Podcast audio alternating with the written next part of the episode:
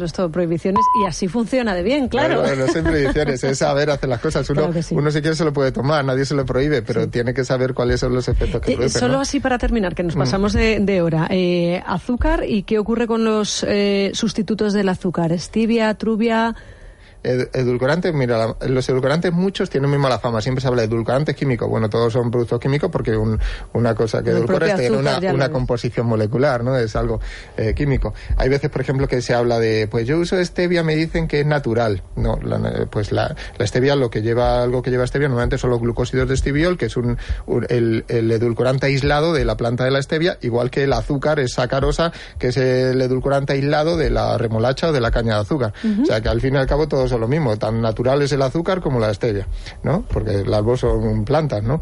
Eh, lo que importa es cuál es su efecto en el organismo. el azúcar, pues, eh, normalmente viene en muchas cantidades que produce un pico de glucosa porque tiene un índice glucémico muy alto, eh, pues, pues eso puede ir con el tiempo aumentando la resistencia a la insulina, producir diabetes, todo lo que ya sabemos porque no hace falta decir más, ¿no?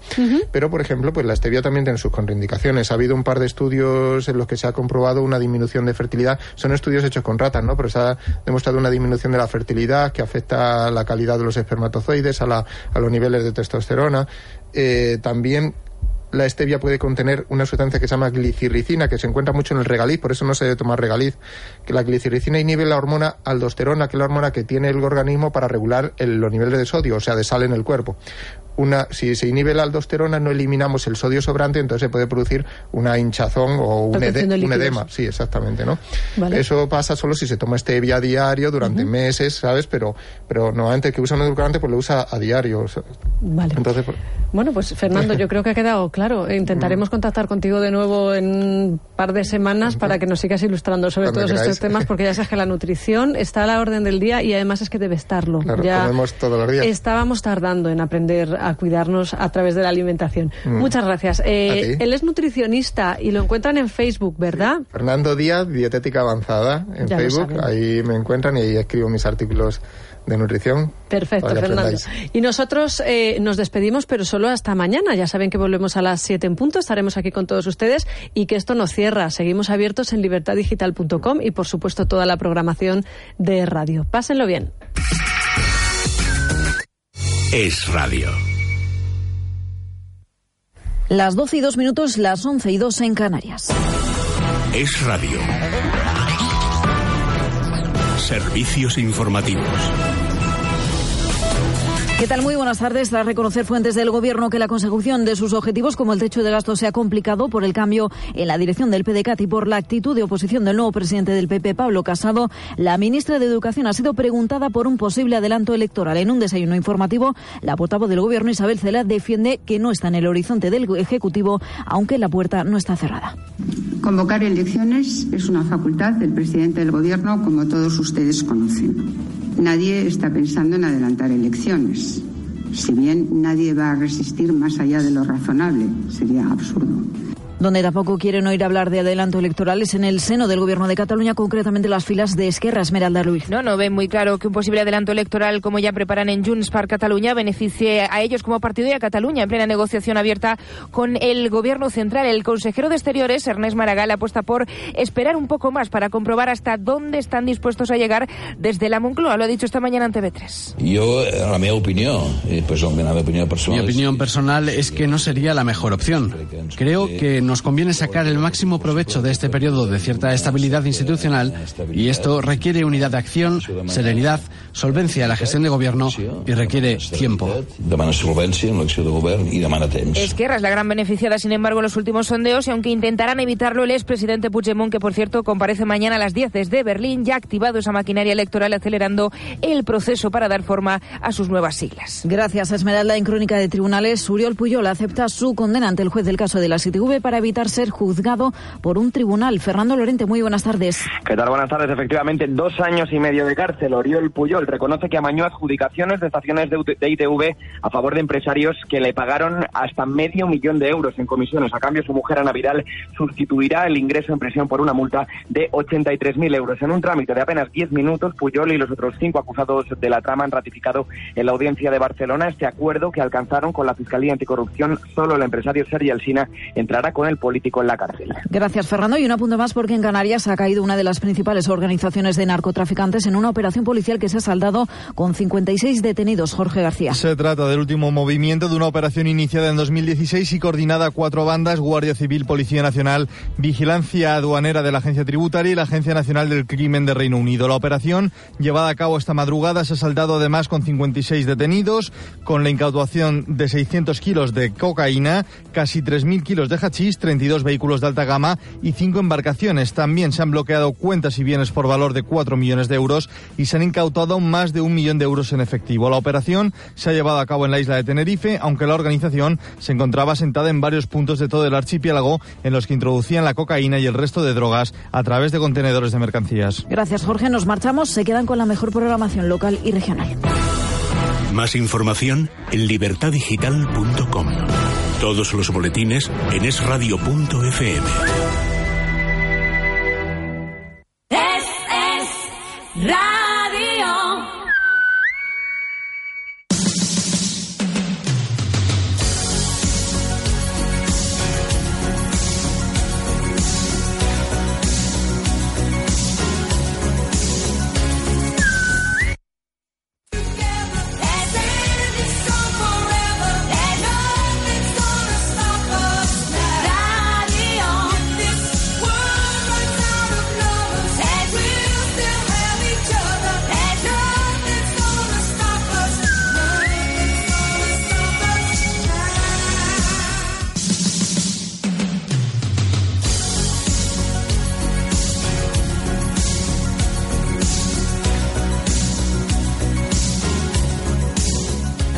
La bienvenida a los oyentes de Radio 91.1 de la FM.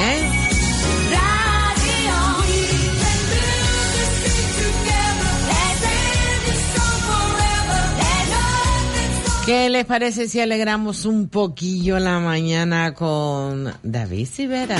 Mira que nos tiene dominados, castigados,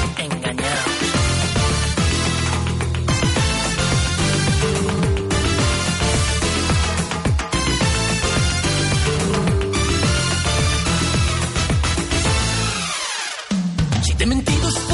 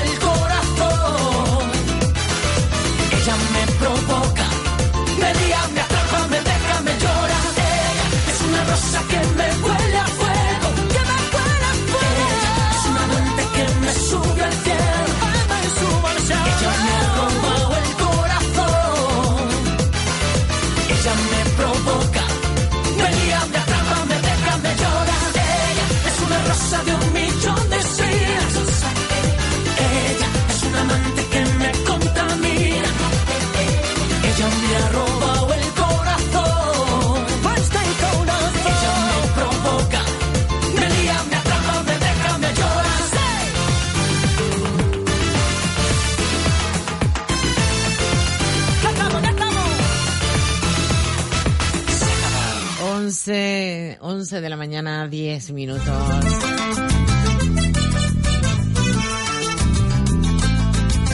Les recuerdo que hoy sobre las once y media aproximadamente tendremos con nosotros a Antonio Melián. Policías para la democracia. Vamos con esta pausa. Radio Las Palmas y Viajes Aldatours les invitan a viajar por un paraíso salvaje, natural. Kenia, maravillas de Kenia. 15 días para un gran safari. Los mejores parques nacionales de Kenia a su alcance. Del 13 al 27 de septiembre, Maravillas de Kenia. Haga su reserva en Viajes Aldatours, calle Menéndez y Pelayo, número 16, trasera del Mercado Central. Teléfono 928 2666 96 928 2666 96. Un cambio de imagen en su empresa puede ser un gran revulsivo para nuevas oportunidades de negocio. Luminosos Imagen pone a su servicio un gran equipo de profesionales, tecnología de última generación y diseños novedosos e impactantes, rotulación parcial o integral de vehículos, impresión digital gran formato sobre lona, vinilo, cartón pluma, grabados en cristal, piedra, madera, placas comerciales, cruces de farmacia, corte y fresado por pantógrafo industrial, y luminosos en general. Luminosos Imagen, trabajando para las mejores empresas de nuestro archipiélago. Instalaciones y oficinas en la calle Atalaya 10, Urbanización Industrial Las Torres. Teléfono de atención al cliente 928 67 54 50. 928 67 54 50. Luminosos Imagen. Vuelve el verano frutal a Spar Gran Canaria. Con kiwis Esprit a 2 euros con 99 céntimos el kilo. Colchonetas, toallas frutales, neceseres, palas de playa, kayaks y cámaras multi-sport. Hasta el 26 de julio podrás conseguir uno de estos 12.000 regalos por compras superiores a 20 euros. Spar Gran Canaria, siempre cerca de ti. ¿Alguna vez escuchó que las prisas son malas consejeras? Pues antes de realizar cualquier trabajo en aluminio o PVC, cuente con Aluminios Alonso. Le ofrecemos calidad, seriedad y profesionalidad y haremos de su hogar un lugar agradable y confortable. Mamparas de baño, persianas, ventanas, balcones, puertas de garaje, motivos decorativos o de diseño. Trabajamos todo tipo de aluminios, anodizados, marinos, resistentes a la corrosión, imitación a madera y una amplísima gama de colores. Visita técnica para medición y presupuesto sin ningún tipo de compromiso. Aluminios Alonso, teléfono 928 89 6410 928 89 6410.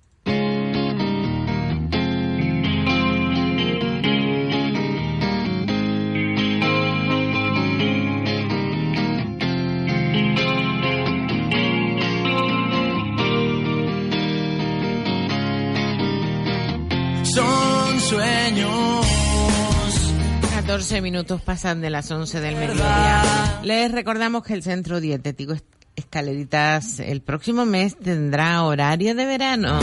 Sí, del 1 al 9 de agosto estará abierto de 9 a 1 del mediodía por la tarde, estarán cerrados. Y del 10 al 20 de agosto, ambos inclusive, cerrará por vacaciones. Se lo comentamos por si usted quiere adelantar las compras. Te sigo buscando tanto y tú nunca te has fijado. Por eso te tengo que inventar. Y te sigo esperando tanto y tú nunca te has fijado.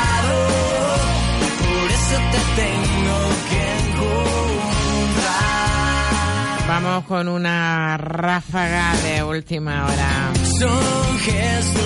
Al menos 49 muertos en los incendios de Atenas. También dos conatos de incendio en la Orotava. La audiencia de Navarra mantiene la libertad provisional para el guardia civil de la manada. nada más, sigo buscando. Mire, usted llama más de 200 veces al 091 fingiendo que se va a suicidar. ¿Cómo se puede jugar con ese tipo de cosas? También como noticia flash, el negocio inmobiliario de Amancio Ortega ya vale casi 9 mil millones de euros.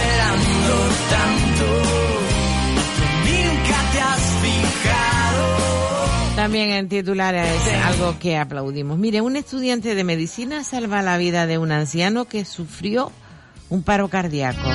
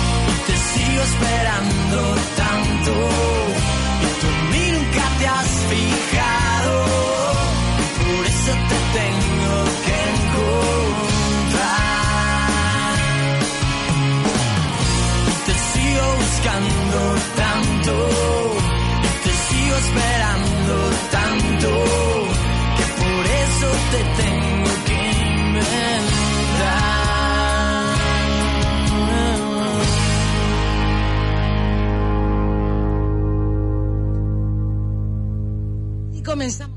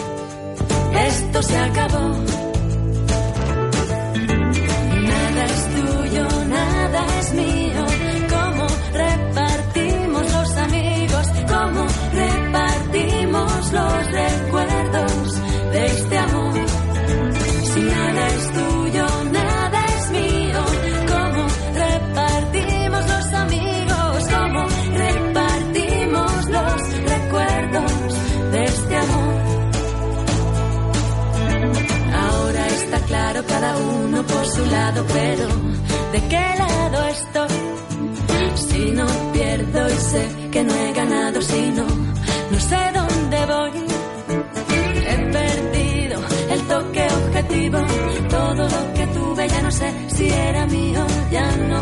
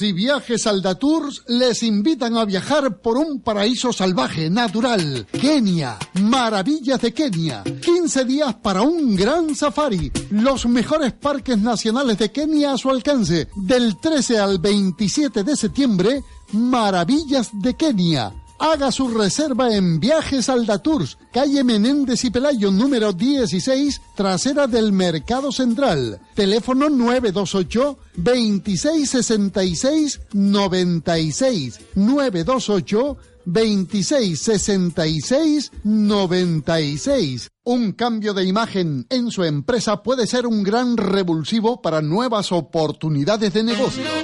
Luminosos Imagen pone a su servicio un gran equipo de profesionales, tecnología de última generación y diseños novedosos e impactantes, rotulación parcial o integral de vehículos, impresión digital gran formato sobre lona, vinilo, cartón pluma, grabados en cristal, piedra, madera, placas comerciales, cruces de farmacia, corte y fresado por pantógrafo industrial, y luminosos en general. Luminosos Imagen, trabajando para las mejores empresas de nuestro archipiélago. Instalaciones y oficinas en la calle Atalaya 10, Urbanización Industrial Las Torres. Teléfono de atención al cliente 928 67 54 50. 928 67 54 50. Luminosos Imagen.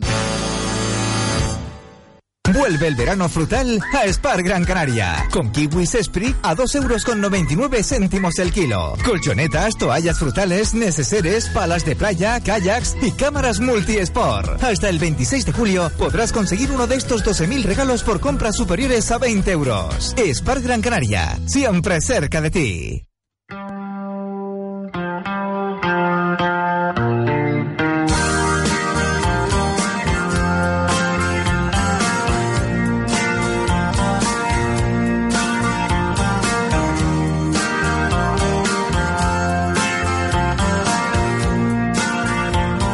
23 minutos pasan de las 11 de la mañana.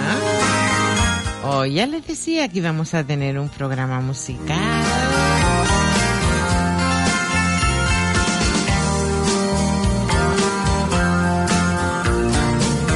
Pero esta última media hora, esta última media hora, no, no, no. Tendremos con nosotros Antonio Antonio Melián. Recordarles que el Centro Dietético Escaleritas, el horario de verano es del 1 al 9 de agosto, que está abierto de 9 a 13 horas, de 9 a 1, del 1 al 9 de agosto. Por la tarde va a estar cerrado. Y que del 10 al 20 de agosto ambos inclusive está cerrado totalmente por vacaciones. El teléfono del Centro Dietético Escaleritas 928 25 96 83.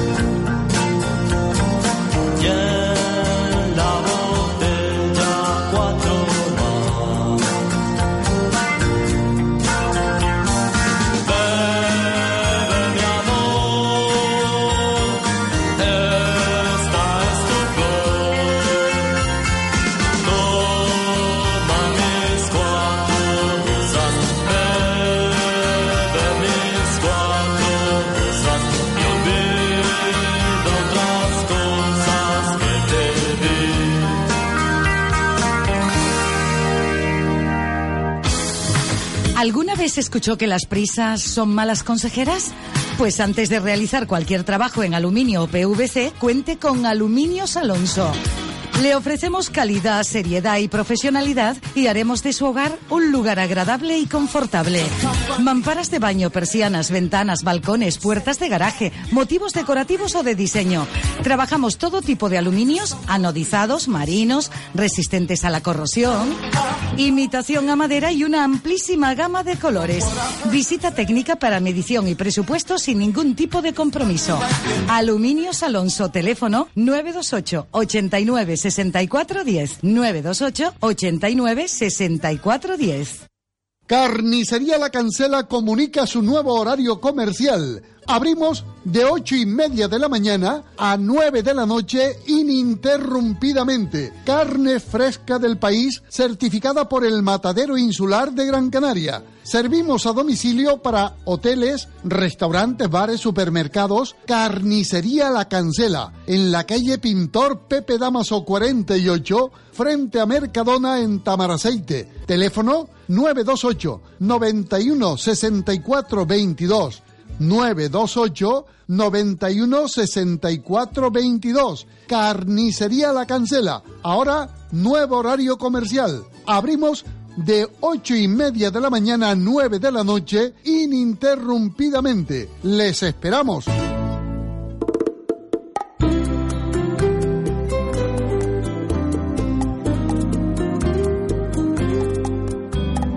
Dicen que las flores no dejaban de cantar tu nombre, tu nombre cariño, que las olas de los mares te hicieron un chal de espuma, de nubes y lirios, y la luna no se convenció, y bajo a mirar. Qué bonito este trocito de Juan Luis Guerra. Y al mirarte dijo que no había visto un sol radiante, más bello que mi bendición. Tenerte, besarte, andar de la mano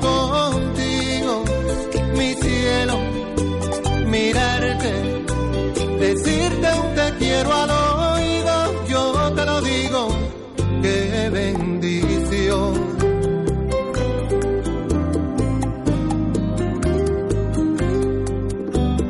Dicen que las palmas aplaudían al oír tus pasos, tus pasos cariño, que los ríos salen de su cauce al contemplar tus ojos, tus ojos divinos, y un lucero no se convenció, y bajo a mirarte el corazón, y al mirarte... Ya tenemos con nosotros a Antonio Melián. Una llena Policías para la democracia. mi bendición.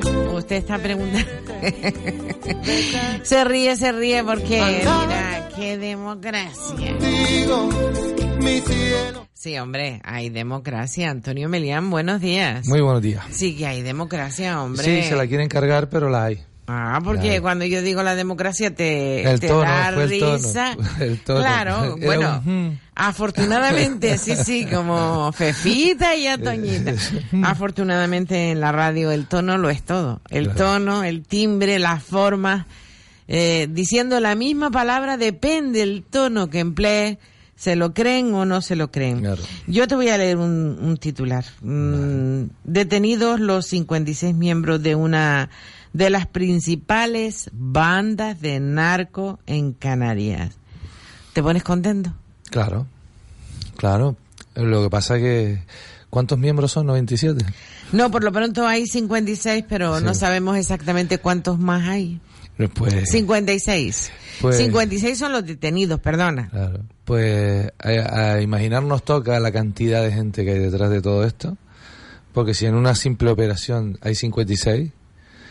No, pero eso ya lo sabíamos, ¿no? Es público notorio de que hay muchísima gente viviendo de... Viviendo de la de, droga, de la de droga, lo ¿no? que otros se mueren. Y más de, incluso mm, tenemos, cometemos muchas veces el error de pensar que son solamente capas sociales eh, marginales, pero es que hay muchas no, empresas altas, y todo detrás, ¿eh? Sí, sí. O sea, cuidado que hay muchas empresas tapando eh, este tema. Eh, La droga no entraría en Canarias si no hubiese una, un amplio dispositivo eh, inversor en esto. Hay que mover barcos, hay que mover voluntades en las aduanas, en fin, hay que mover muchas cosas y eso no llega aquí solo porque hay unas capas sociales que viven de eso, no, esos son los, los mandados, ¿no? Los, los, los, los machacas que tienen que hacer esa, esa labor. Pero siempre es buena noticia que la gente que vive del narco pues se la vaya arrinconando cada vez más y ojalá que vaya cayendo los grandes ¿eh? porque los enfermos realmente son enfermos son.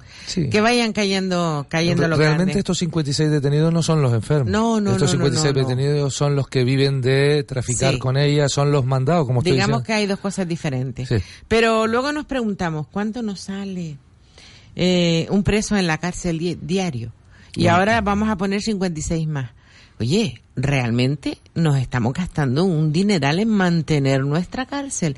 Porque te recuerdo que la del Salto de, la del Salto del Negro, la de eh, vecindario es, la del sur, tiene hasta jacuzzi. Sí. Sí. ¿Por qué lo eh, dices así, tan así? Que porque lo... a ver, a mí, a mí nunca me ha parecido bien que en un hospital tengamos que pagar la televisión y en una cárcel sea gratis. Esto no lo he visto yo nunca bien. Eh, hay un amplio debate, ya lo hemos puesto en nuestro Facebook de Apodec. Eh, hemos debatido este tema. No, le, eh, no he leído, no he leído. Claro, pues hay muchísima gente que, está a favor de que ya que cumplen condena, pues lo hagan en unas condiciones de ese tipo. A ver, yo no, no Hombre, yo le daría un libro, pero una televisión no. Claro, exacto. Ni una televisión, ni, ni pistas de pádel, ni nada. En el patio y mucho es, ¿no? Porque a todos nosotros, los que vivimos eh, respetando las normas, pues nos cuesta dinero todo eso. Y los estudios también nos cuesta dinero. Entonces ahí todo se está dando gratis. Entonces una manera... Eh, eh, de entender la prisión que yo no comparto, pero bueno, también mucho También salen cobrando el paro, ¿eh? También. y, pero de la prisión yo estoy a favor. O sea, las prisiones tienen que existir y hay que mandar a la gente a prisión. No, sí, sí, claro, a favor, pero, pero. nada de piscinas, historias de Exactamente, tú lo has dicho. Pero bueno, pero de eso no tienen culpa ellos. Nos, ¿Cuánto nos está costando, Antonio? Un dinero. ¿Qué dinero nos está costando mantener las cárceles? Y depende qué estatus social tenga el preso eh, va a una cárcel u otra, algunos hasta eligen, eh, se le atiende mejor o peor, algunos va a mm. cárceles de mujeres, un solo hombre. Algunos no. Uno. Ah. No, no, son dos, ya son dos. ¿Quieres segundo? Está ocupando el sitio de, del que salió. Eh, uno es Roldán, estuvo antes sí, pero en el mismo sitio. Eso fue el siglo pasado, señora. El siglo, fue el siglo pasado. tanto tú como yo habíamos nacido. Pero eso fue el siglo pasado. Eso fue en el año 1900 y algo. Y estamos en el 2018, o sea, pero, que pero uno, uno, el que lo ocupa. Pero tú no naciste por el 1900 y algo. Sí, yo nací el siglo pasado. Ah, siglo no. Está bien entonces. Pero sí que estuvo uno, aunque después de la salida del Roldán se arregló esa, esa cárcel. Sí. Y, Hombre, a mí me preocupa, sinceramente, hoy más que todo esto, porque esto, al fin y al cabo, pues siempre es fácilmente retocable y es opinable y el debate está abierto. Pero me preocupa mucho más que la, dichosa manía de imponerle a las señoras cómo tienen que organizar su vida. O sea, que, que ahora eh, tengamos un, un, partido que abandonó el gobierno por una moción de censura llevado a un, un un perfume rancio que había corrupción tremendo y que en vez de ser la hoja de ruta el nuevo proyecto el tema de la corrupción sea que las mujeres tienen que volver a la ley del aborto de 1985 del año pasado al, al el aborto por plazo y en el caso de violaciones pues esto sí que me parece es que parece ser que, que hay que estar empeñados algunos en, en decirle a las mujeres cómo tienen que, que organizar sus vidas. Y esto sí que me parece sinceramente viniendo de una persona que se le supone joven, que se incorpora al panorama político y que viene a renovar una, una, a una formación que tiene corrupción hasta la ceja, pues que venga con estas ahora como en su primera línea, en su primer objetivo de su, de su agenda, de su hoja de ruta, que sea la de prohibir el aborto a las mujeres y prohibir la eutanasia, que se está eh, con, con todo lo que se ha empujado a favor de la eutanasia de la gente, de la sociedad, ha ido remando y que ahora se quiere hacer una ley de eutanasia y, y, también se va a oponer firmemente a la ley de eutanasia, ¿no? Entonces este, este tipo de, de, cosas sí que me parecen graves porque nos afectan a todos, igual que lo del Valle de los Caídos, ¿no? Quiere, quiere cambiarse la ley de memoria histórica, este nuevo candidato, el señor Casado. Pero con la pues que nos está cayendo la que nos está cayendo y nos vamos a preocupar por una persona que está allí enterrada hace 40 yo, yo sí años. me preocupo, Margarita. Yo quiero que me quiten de ahí porque yo no tengo por qué pagar de mis impuestos, ya que hablamos de impuestos de prisiones y demás, yo no tengo por qué pagar un panteón de lujo a un dictador. es el único país de Europa que tiene esto. Eso ya se pagó y ya está. No, no, no se ha pagado, no, no, no. Ah, lo estamos pagando a plazo. Sí, claro, claro. Además, somos el único país de Europa. Yo no me preocuparía por eso, Antonio. Pues, pues, hay un sector de la sociedad que sí, le claro. preocupa. Sí, sí, y un sector yo lo muy respeto. Y, y aparte, es que no, ¿por qué tiene que tener un dictador un panteón para él solo? ¿Por qué? Que lo coja su familia y como todo hijo de vecino, lo entierre donde considere y que se haga otra cosa. Eso? ¿Cuánto nos cuesta sacar eso? Lo que cueste da igual a nivel. ¿Cómo a lo que cueste da igual si hay gente que está pasando hambre? No, no, vamos a ver. Lo que más cuesta mantenerlo. Más cuesta mantenerlo, para estas personas, claro, por lo menos que se le dé un uso social y no un uso político para una banda que eh, dentro de la democracia no cabe, que es la fascista. De hecho, la semana pasada eh, fueron muchos los fascistas con la mano alzada, tipo del High Hitler este, que esto ya no se lleva, no sé por qué hay tanta gente con esta y historia. resulta bastante desagradable. Claro, pues se manifestaron allí, un arcipreste se ha encerrado. O sea, hay un fanatismo que existe y que hay que de alguna manera educarlo. Y la manera de educarlo es que todos los símbolos, o sea, una, una persona no puede vivir enfrente a su maltratador. Entonces, esto, eh, eh, en Alemania incluso, donde Hitler sí fue elegido por la gente, no hay ningún monumento que ensalte, ensalce a Hitler. Al contrario, el holocausto, en ningún sitio de Europa se ensalza ningún monumento que simbolice un, un fascismo, simbolice una dictadura. El único sitio donde se conserva en la idea y donde se conserva la imagen que, eh, que tenía la dictadura, que no fue libremente elegida, fue impuesta, es en España y es el Valle de los Caídos. Y eso ha sido una No, promesa... no, se conservan muchos otros sitios, ¿eh? En, En dentro de España, Ah, sí, sí, de dentro de claro, España hay claro, muchos pueblos que todavía hay calles, hay monumentos, hay muchos pueblos que, que todavía están ahí. Se, y, se y ojo que ya en su día... eh, ¿Tú no crees que eso pertenece a nuestra historia? eh, eh, nuestra historia va a estar ahí, va a estar ahí, hagamos lo que hagamos. Los símbolos son muy importantes y hay símbolos que no caben dentro de la democracia. De hecho, desde hace ya décadas estaba planificado desmontar el Valle de los Caídos, incluso hasta el PP había aprobado esto, lo que en su día se dijo que era muy pronto para abrir heridas y tal, y ahora ya es muy tarde, se dice, no. El caso es que hay un sector de la sociedad que lo está pidiendo y eh, este, este gobierno se ha comprometido, porque eso fue uno de los avales que le dieron a este gobierno, se ha comprometido en que se iba a llevar a cabo lo que en su día se estableció. Eh, yo sé que hay mucha gente que va a estar en contra de esto porque Yo Canarias dejaría, está llena. yo soy de las que dejaría eso ahí Hombre, tranquilamente. eh, no lo mantendría, desde luego que no, no me gastaría un duro en mantenerlo. Yo sí, si quieren mantenerlo, que lo mantenga su familia. Yo pongo dinero incluso. El Valle es su familia, el Valle Caídos no es de ellos. hombre. Pues no, no, no, si quieren mantener la tumba, que la mantenga Nah, su nah, familia, nah. que la cuiden le den ellos. los restos y se los lleve donde ellos consideren que hay un montón de cadáveres en fosas comunes todavía que a nadie le importa porque hay eh, personas de primera y personas de segunda, hay fosas comunes llenas de cadáveres que se sabe. ¿Y tú que- por qué piensas?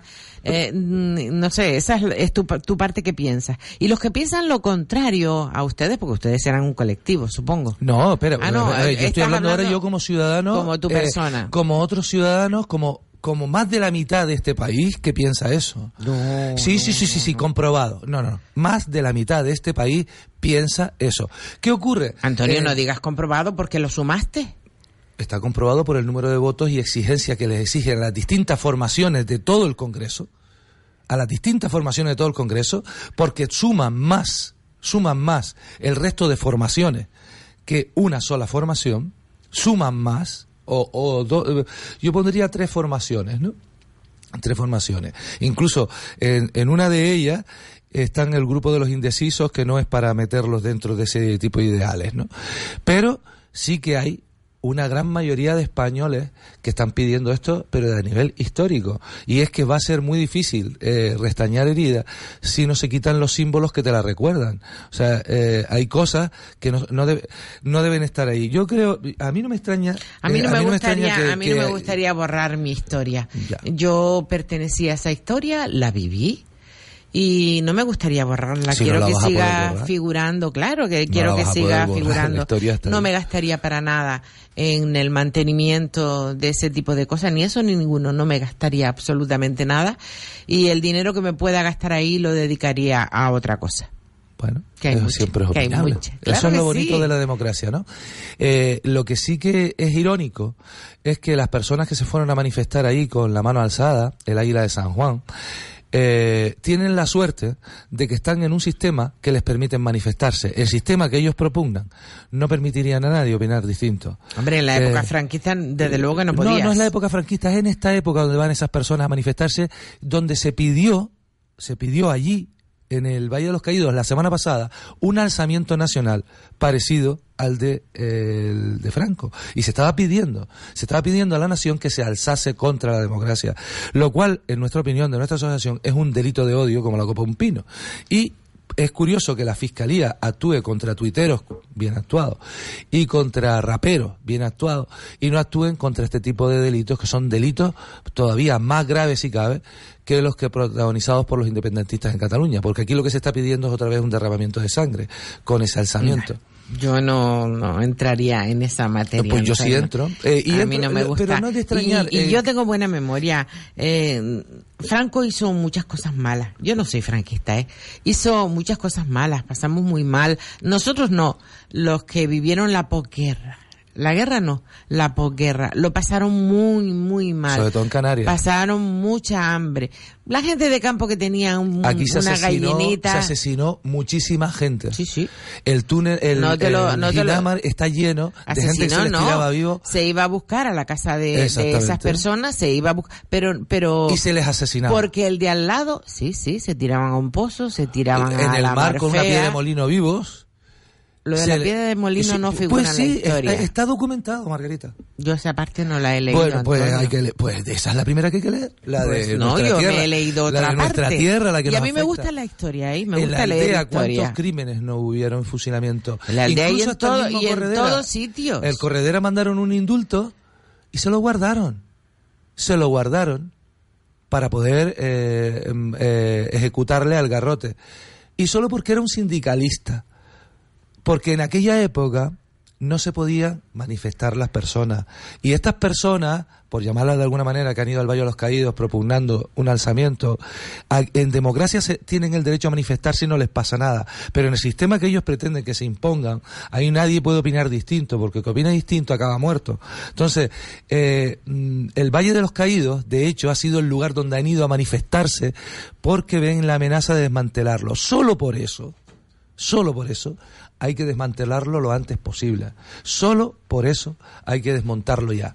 ¿Por qué? Porque es la fuerza de los que no tienen razón, es la fuerza de los que no dialogan y es la fuerza de los que pretenden imponerle a los demás sus ideas y lo, nosotros somos una asociación eh, que, eh, que, que, defiende la democracia y evidentemente al defender la democracia siempre estaremos enfrentados directamente con quien pretenda imponer una dictadura, evidentemente. Supongo que nuestra razón de ser es defender la democracia. demócrata también, pero reconozco ciertas cosas. Reconozco todo lo malo que se hizo porque era una guerra. Se mató mucha gente aquí eh, simplemente porque el vecino decía que aquel era rojo. Iban por la noche a la casa, mm, lo llevaban a dar una vueltecita y no se sabía más. Eso figura en los libros de historia. No, no, si no figuran los libros de historia. Y solo porque eran gente, porque los canarios siempre hemos sido gente eh, contestataria, gente que, que, opinábamos, gente de ley. El vecino que decía que aquel rojo era una mala persona, porque igual el rojo era él. Eh, mm, Sabía lo que iba a ocurrir.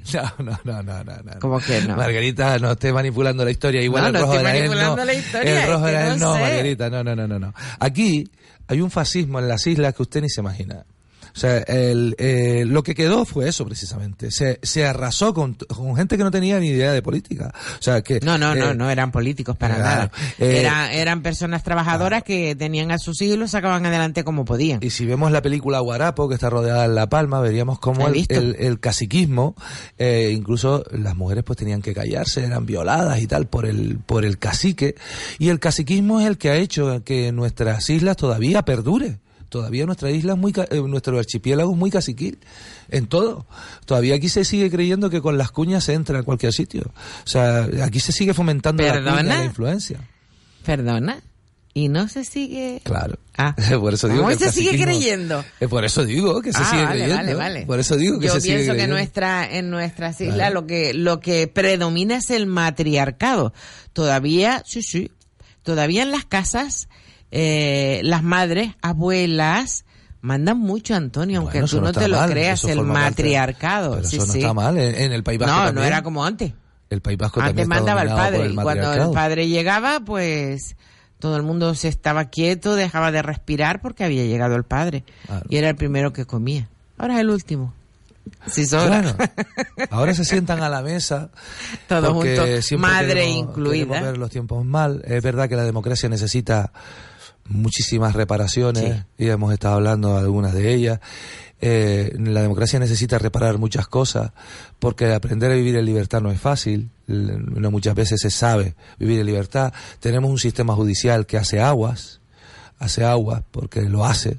eh, por más que le molesten a muchos contertulios que vienen aquí, que están asociados a la justicia, eh, pero tienen que, que asumir que hoy en día en España no hay una empatía, la gente no percibe de la justicia precisamente eso, ¿no?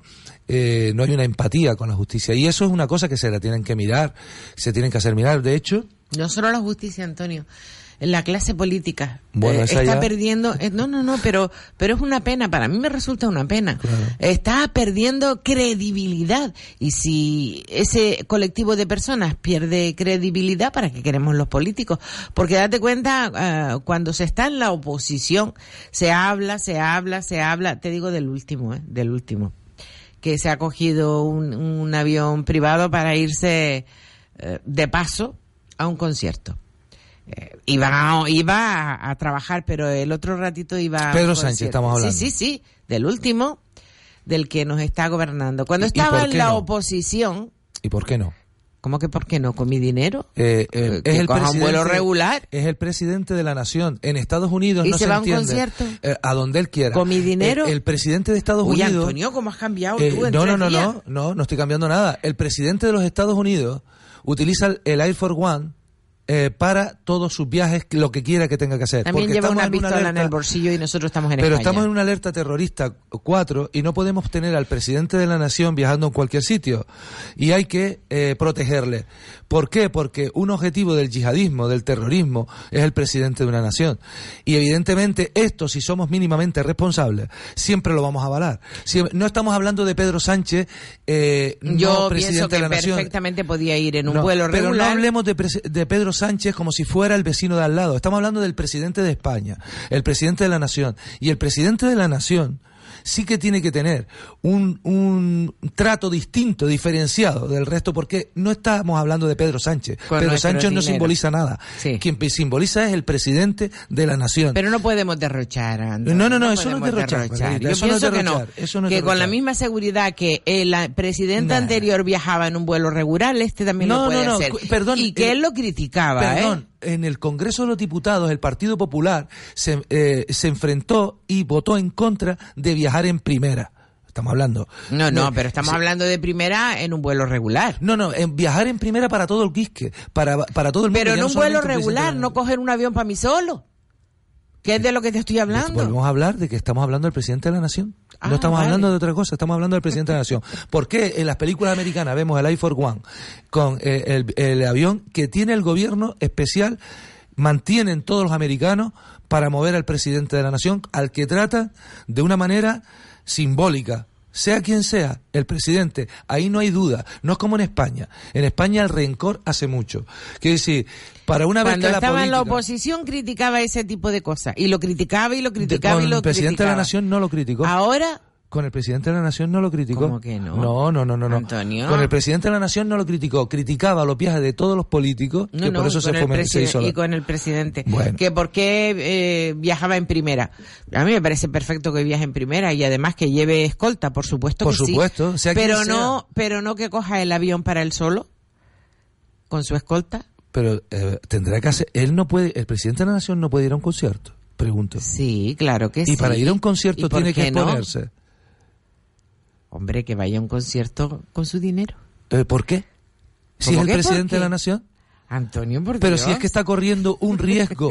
O sea, el señor Pedro Sánchez se va a un concierto y no va con el mismo riesgo siendo Pedro Sánchez que siendo el presidente de la Nación. Al, al ir en calidad de, eh, al ser presidente de la Nación, lleva un riesgo añadido que es, bueno, pero sea eh, el Pedro Sánchez o sea Mariano Rajoy, me El da igual. dinero a los o sea, es que me da igual al presidente de la Nación. El dinero a los españoles no nos da No, para pero es que el dinero los españoles miramos nos da según para quién, tanto. Margarita. Miramos según quién. El señor Cardona dijo que se iba a mover en su día con un coche particular antes de las elecciones, con su coche particular, su coche personal. Y eso no lo hizo nunca. Es más, cambió el Mercedes que tenía el ayuntamiento por un Lexus. O sea, se, lejos de cumplir lo que dijo, se compró incluso hasta un coche mejor, porque el Mercedes no le valía. Quiero decir, y eso no lo escuché yo criticarlo aquí. Yo eso no lo escuché criticarlo aquí. Ya estamos hablando Antonio. de un, de un alcalde de una ciudad. Antonio, el señor Cardona Sí. vino con su coche particular a la radio a una tertulia. Ah, sí, pues Eso yo lo vi muchas veces yo. bajando de esta radio. Perdona, el eso coche lo vi yo. Las abajo. otras veces no sé. No, pues yo no Pero he a mí me llamó nunca mucho la la radio Las Palmas y yo vengo a Radio Las Palmas toda la semana. Y yo trabajo Y yo le veía aquí, con su coche Antonio. particular abajo y el chofer. Con su coche particular. Ah, no, el, no, No, el no, coche oficial coche- y el no. chofer. Pero bueno, a ver, no, eh, eh, que, que también Te tiene digo derecho que vino coche a una oficial el tertulia y lo vi yo, Antonio. Pero yo trabajo no- aquí. Sí, se, eh, eh, salió un artículo de prensa donde se le criticó precisamente esto, o sea, que había dicho una cosa y luego hacía otra y encima gastaba más dinero en poner un coche más lujoso. Depende de dónde vaya. Eh, en, en ponerse un coche más lujoso. A mí sí que me parece esto mal. O sea, eh, ya tienes un Mercedes, eh, tenemos unos gastos enormes, teníamos unos gastos enormes en, la, en, en- en nuestra ciudad y oye, qué menos que hacer lo que ha hecho esta corporación, que lo habrá hecho peor o mejor, pero ha puesto las cuentas al día de la ciudad. Eh, eh, cuando en, en nuestro país la política se reivindica y se hace buena política, por ejemplo, se quita del gobierno a quien la, la justicia condenó como corrupto. Es la primera vez en la historia de la democracia que se condena a un partido político por corrupto. Y se le condenó desde los juzgados, desde la audiencia nacional. Se juzgó, se condenó al Partido Popular Antonio, por corrupto. a un partido Y- político, no, a miembros de ese partido No, no, no, político. al partido entero, Margarita. Al Condenado al partido, condenado a lo al que es. Partido Popular. condenado el Partido me parece que Popular. estamos, me parece que estamos en otro mundo. Pues estamos en uno porque yo eso estoy en fue lo otro. que- no, Margarita. El partido no, a muchos miembros Margarita, del partido, el pero del partido. PSOE también. No, Margarita, el partido. Fue condenado el partido, lo cual motivó que el resto de formaciones políticas eh, aprobasen de forma mayoritaria una moción de censura al gobierno. Una moción de censura al Sí. gobierno. Todos los partidos, incluso sus socios para los presupuestos, Sí. se votaron en contra, eh, votaron a favor de la moción de censura porque era un escándalo histórico que una audiencia eh, nacional eh, condenase a un partido político. Y eso lo pusimos en nuestro Facebook porque salían las noticias como titulares y pusimos que era la primera vez porque así ponían los Vale. titulares. que Y- se y ahora que de- se hace, exactamente. Y Ahora que se hace, se quiere ir contra el señor Sánchez diciendo que se ha hecho con el gobierno de forma ilegítima que no la ha votado. Perdón, esto es Le- legítima no, legítima, Es pero legítima. ¿de quién tiró? Da igual. Ah, da igual. La democracia tiene establecida esa Claro, hoja de ruta. claro, si la Constitución quiero- española, claro, la con Constitución española pues tiene vale. prevista la moción de censura tal y como se hizo, con lo cual se ha seguido los dictámenes de la Constitución española. Que no venga la gente ahora La de gente. cierto sector, de cierto sector maleable, a decir que ha habido un golpe de Estado porque no lo ha habido. No ha habido un golpe de Estado. Se ha seguido eh, lo establecido en el artículo 113 de la Constitución española, que establece la moción de censura por mayoría absoluta. Y así fue, por mayoría absoluta. Lo que sí se debería de mirar el señor Casado, ahora que entra, que pasó de puntilla sobre el tema de la corrupción, es mirar cómo arreglar el tema de la corrupción. Pero va a ser difícil porque en los juzgados está el señor Casado con el tema de su máster, porque al parecer no se encuentra ninguno de los cuatro exámenes obligados para tener ese máster. Y ya su formación le ha mandado un oficio a la fiscal para decirle que solamente el Tribunal Supremo podrá juzgar al señor Casado porque ahora al ser presidente del Partido Popular está aforado y el Tribunal Supremo va a recibir toda la información del señor Casado. O sea que mal empezamos para corregir el camino de una formación que tiene un amplio electorado muy respetable y por lo tanto también debería ser a su formación respetable y libre de sospecha. Pero ya, si empezamos ya metiendo un presidente nuevo que ya tiene la espada de Damocles sobre él, sobre un máster también, presuntamente. Yo soy de la que piensa que todo tiene doble lectura. Hoy te has quedado gustito, ¿eh? Claro. Él dice, claro, todo tiene doble lectura, ¿eh? depende del cristal con que lo mires. Decir lo que se piensa sinceramente siempre te deja gusto, pues no te andas por las ramas. Yo te he dado libertad absoluta. Eso no quiere decir que opine lo mismo que tú, ¿eh? ni mucho menos. Por favor. Vale. Ni nadie tiene por qué opinar igual que nadie. Eh, lo que sí lo bonito de la democracia es que, cada uno que cada uno tiene tiene su opinión. Claro. Dialogar, dices tú. Por supuesto. Por supuesto. Pero es que además, eso es lo que ha hecho que esta ciudad eh, haya eh, dado giros eh, totalmente rocambolescos a la política, porque cuando ha visto que alguien no cumplía determinadas expectativas, no se ha cortado, pues esta ciudad es así, es muy visceral, en dárselo mayoría absoluta al otro lado, mayoría, menos mal que ahora se ha dividido un poquito el voto y eso es muy bueno, porque las mayorías absolutas se la den a quien se la den siempre son nunca son tan rentables. ¿no? Oye, nos vamos despidiendo, aquí se nos va el tiempo en nada. Eh, nos vemos el próximo jueves.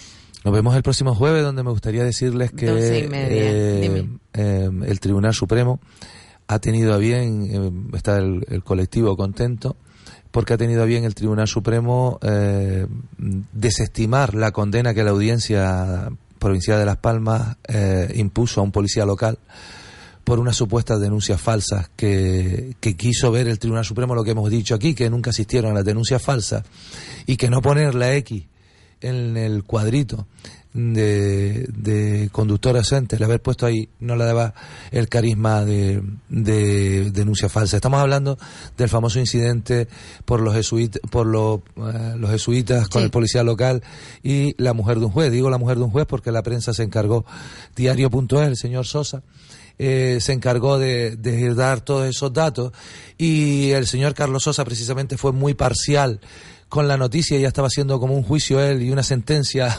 paralela, pero quiso el Tribunal Supremo darnos la razón a todos y darle la razón al policía y dice que las denuncias nunca eh, nunca se podía estimar como falsa, puesto que en, vista oral se comprobaron como cierta. La X es un tema administrativo que en nada desvirtúa el, el, contenido de la denuncia.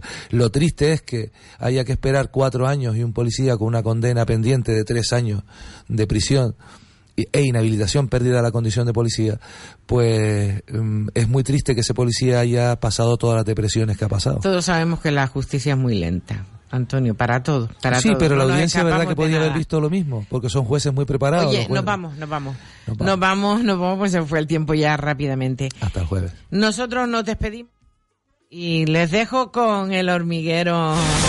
Eh, no, no, no, no.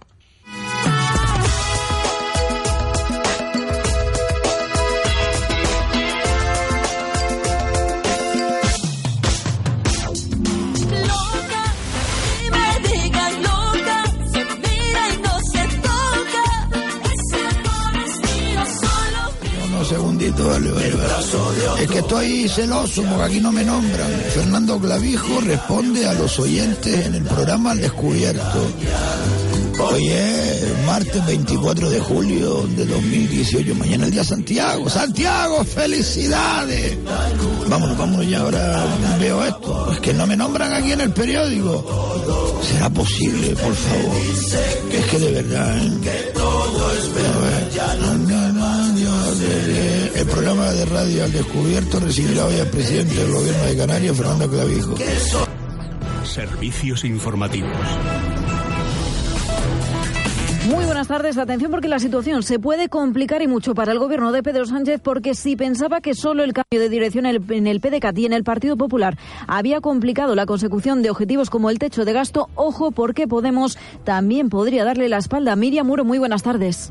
Buenas tardes, Noelia. Y en las últimas horas, Unidos Podemos está valorando si apoyar o no el techo de gasto de dos, para 2019 de Pedro Sánchez. El Partido Morado y sus socios consideran que el aumento en un 4,4% es absolutamente insuficiente. Por ello, los de Pablo Iglesias analizan en estos momentos cuál será su posición el próximo viernes, cuando con toda probabilidad se debata en este Congreso de los Diputados y se voten los objetivos del déficit público. Esta mañana, Ramón Espinar daba pistas de la posición de Unidos Podemos. El gobierno del señor Sánchez nos lo está poniendo difícil, nos lo está poniendo francamente difícil, porque se está conduciendo como si tuviera una situación parlamentaria que no tiene, que es la de suficiencia para sacar adelante las medidas. Cuando uno no tiene mayoría para sacar adelante las medidas, se tiene que sentar y negociar. Y nosotros queremos negociar con el Partido Socialista, pero no ha habido manera, no ha habido manera. Nos han puesto encima de la mesa un techo de gasto que no está negociado, que es un trágala.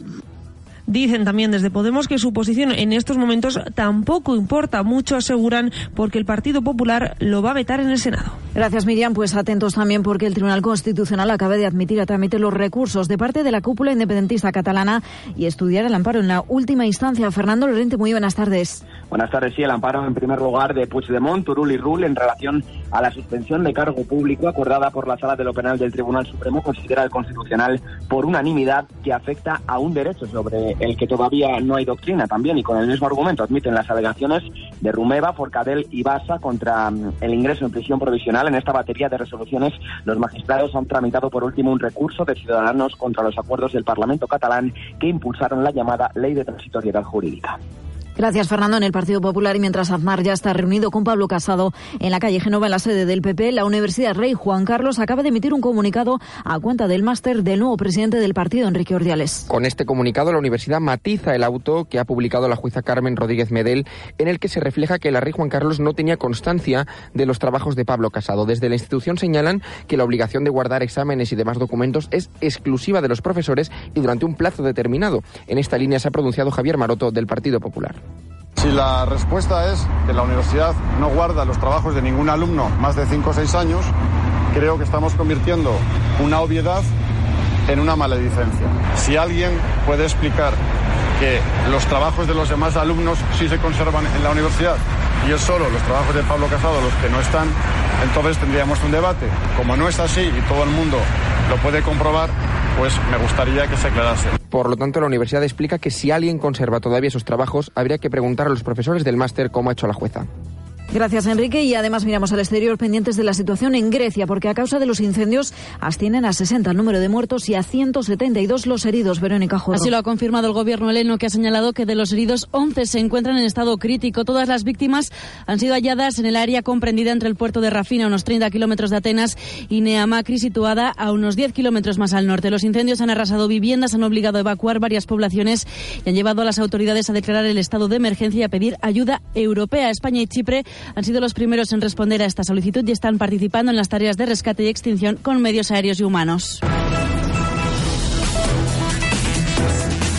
Y además en tiempo de deportes, ojo porque la situación insólita en el Tour de Francia con la utilización de gas pimienta en plena manifestación durante la carrera, David Vinuesa. Buenas tardes, Noelia. Susto importante hace escasos minutos que por suerte ya ha sido subsanado, pero este era el momento en el que se paraba la carrera al Tour de Francia por una manifestación de agricultores y así lo contaban nuestros compañeros de Eurosport. Ya están, ¿eh? Con, con la automática por, por detrás y están ahí protegiendo. Eso es lo que, lo que ha pasado. Y bueno, fijaos cómo a uno de los sí, sí, se ha parado la manifestantes, eh, cómo le han eh, inmediatamente reducido y situación de caos con la utilización incluso de gas pimienta, aunque todavía se desconoce si ha sido la policía francesa o los propios manifestantes. Bueno, estaremos muy pendientes de ello. Gracias, David. Nos vamos a marchar todo esto y mucho más en Es Noticia a partir de la una y media de la tarde. Más información en libertadigital.com. Todos los boletines en esradio.fm.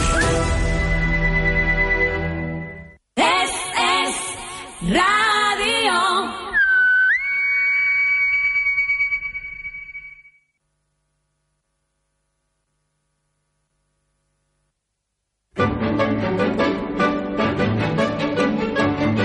Kilómetro cero con Jaume Sagalés. Les quiero hablar de nuestra ya famosa Nuquita fresquita, Nuquita polar, de Star Nordic. Han revolucionado el mundo del descanso con este, esta almohada que respira. Nuquita Polar. Le puede llamar, entre usted y yo, cuando llame a Publipunto, oiga, que quiero conocer más sobre Nuquita Fresquita. Y le van a dar todos los datos. Publipunto.com, 902-180-190. Pero queda entre nosotros, ¿eh? Nuquita Fresquita.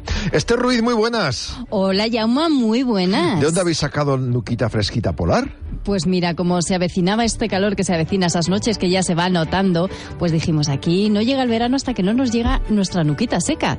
Y fíjate que es fruto de la investigación de los materiales en el espacio durante muchísimos años. Bueno, pues estos han desarrollado un tejido polar inteligente de microcápsulas variables. Esto significa que reconocen el frío y el calor.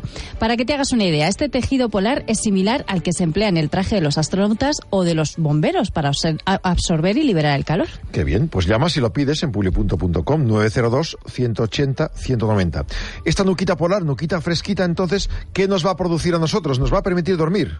Eh, eso principalmente. Además, no solo dormir, sino descansar fresquitos. Y es que nada más apoyar la cabeza comienza a funcionar. Nos transmite una fantástica sensación de frescor completamente desconocida hasta ahora y elimina ese estrés por calor, esas vueltas y vueltas en la cama se acabaron y va a conseguir una temperatura y humedad ideales y constantes. Es decir, no es que apoyas la cabeza, está fresquito y luego ya esto se te olvida. No, no. Vas a estar fresquito toda la noche. Por tanto, vas a dormir y descansar sin calor y sin sudar y sin molestar al de al lado. Lo puedes pedir ya en publi.com o en este teléfono 902-180-190. Duermes fresco, te levantas más descansado, incluso evitas roncar, es decir, que la otra parte contratante también dormirá más feliz, sin tapones. Hombre, ya te digo, además tiene una doble altura que si te la pones por la parte más altita, pues efectivamente, al tener la cabeza más, más alta, va a evitar que ronques o que ronquemos. Pues ya sabes, pide nuquita seca, nuquita sequita si quieres polar, en el 902-180-190 o entra en publi.com. Mañana ya puedes descansar a pierna suelta con ella. ¿Y a qué precio, Esther? Pues tenemos una oferta sensacional. Además, Jauma, ten en cuenta que el tamaño en este caso sí que importa, porque que hemos conseguido una almohada más grande. ¿Qué pasaba con las almohadas cervicales? Que eran personales, eran demasiado pequeñas. Aquí estamos hablando de que va a ser una almohada 10 centímetros más grande para evitar esa concentración de presión y de calor en un solo punto. Así que sudar se va a acabar, por supuesto, dormir fresquito toda la noche con una almohada para ti solo te va a costar muy poquito dinero. Lo que tienes que hacer es llamar ahora 902-180-190 o entrar en publi.com. Por supuesto, decir que eres oyente de radio de kilómetro cero porque el precio es de 60 euros y ponemos 20 unidades ahora mismo a tan solo 49,99 euros. Y atención, porque si pagas con tarjeta de crédito, te ahorras los gastos de envío y además te regalamos Fan Fan, que es un fantástico ventilador pulverizador, como eso que hay cuando te sientas en una terraza que te echa agua fresquita. Bueno, pues esto es igual, lo que pasa que de mano y lo vas a tener siempre donde y cuando quieras. Fresquito de día, fresquito de noche, con Nuquita Seca Polar. Entre tú y yo, cuando llames de, nuestra parte, Nuquita Fresquita. 902-180-190 o en publi.com. Esther Ruiz, muchas gracias. Un beso enorme y nada, a dormir fresquitos y a seguir con kilómetro cero. Un beso, muchas gracias. Un beso. ¿Estrés? Magnesil. ¿Fatiga? ¿Cansancio? Magnesil. ¿Dolores musculares o articulares? Magnesil. Porque Magnesil es magnesio con silicio de sexta generación que contribuye a la reducción del cansancio y la fatiga, al mantenimiento de unos huesos y articulaciones fuertes y al normal funcionamiento del sistema nervioso. El magnesio que necesitas se llama Magnesil, tu complemento para sentirte mejor cada día. Consulta a tu especialista en nutrición.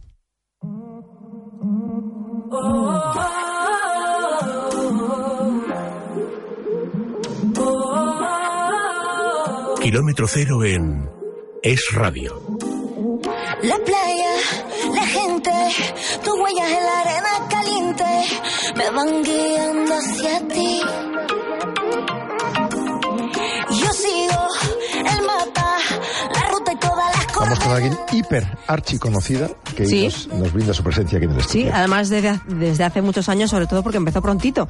Melodía Ruiz Gutiérrez, que dicho así, pues dices, no lo tengo claro. Pero si digo claro, Melody, pues lo conoce todo el mundo. Cantante y compositora sevillana, la primera artista, ojo, en lograr ser número uno en más de 15 países y vender más de un millón de copias con tan solo 10 añitos. Hoy ya tiene 27. Solo. Sí, ocho discos en el mercado, ha realizado numerosas giras de conciertos, tanto en España como en el extranjero. Acumula miles de fans que le siguen, bueno, pues allá por donde va, como ya se merece. Ha participado también en muchos programas de televisión. Aquí está, ala, con nuevo single para papá o para papá, no sé, ahora que nos lo explique. Melody, muy buenas. Muy buenas. Muchas gracias por venir aquí. Hombre, está más fresca que la calle aquí, ¿verdad? está divinamente con vosotros todavía mejor. Muchísimas gracias por invitarme. Madre mía, tantos años, claro, han pasado muchos años, pero es tan joven, tan insultantemente joven, que te quedan 80 por delante. ¿A este ritmo?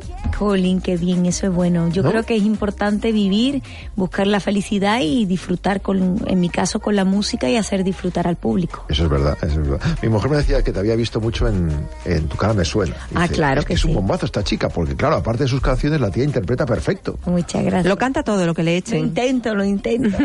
Eso es meterte en la piel de otros, no es tan fácil, ¿no? Es, difícil porque, claro, eso es ya entramos en otro terreno completamente diferente que es la, la actuación, ¿no? Mm. Pero a mí siempre me ha gustado imitar y para mí fue un honor poder estar en Tu cara me suena porque fue un programa que a mí me dio la oportunidad de yo mostrarle nuevamente al público cómo había evolucionado como artista y también mi eh, mi lado de vocalista, ¿no? Pero de una forma mucho más extensa, porque aquí en España la verdad no tenemos muchos programas en los que podamos cantar. Entonces tu cara me suena, a mí me dio la oportunidad de yo poderme mostrar eh, también mi, mi lado polifacético. ¿no? Sí, y ver tus cualidades a la hora de cantar, que son, que son muchas. Oye, decía yo, para papá tiene mm, una doble lectura, ¿no? O no, sé si es intencionadamente. ni es, para, papá, ni para mamá. Es para papá. No, eh, para papá es una palabra que no tiene un significado así en concreto y está hablando de una fiesta que tú has ido a la playa y te has encontrado un cuerpecito escondidito. Para papá tú te lo puedes llevar para lo que tú quieras. Está diciendo que tu cuerpo te pide para papá. Para mí que mi cuerpo me pida para papá es que me pide fiesta, me pide baile, me pide marcha. Eso es. para, para, para, para, para, para, algo así. mira esta, mira esta, mira esta. Esta también tiene para papá, aunque no sea el título, ¿eh? Claro. tiene marcha también, tiene marcha.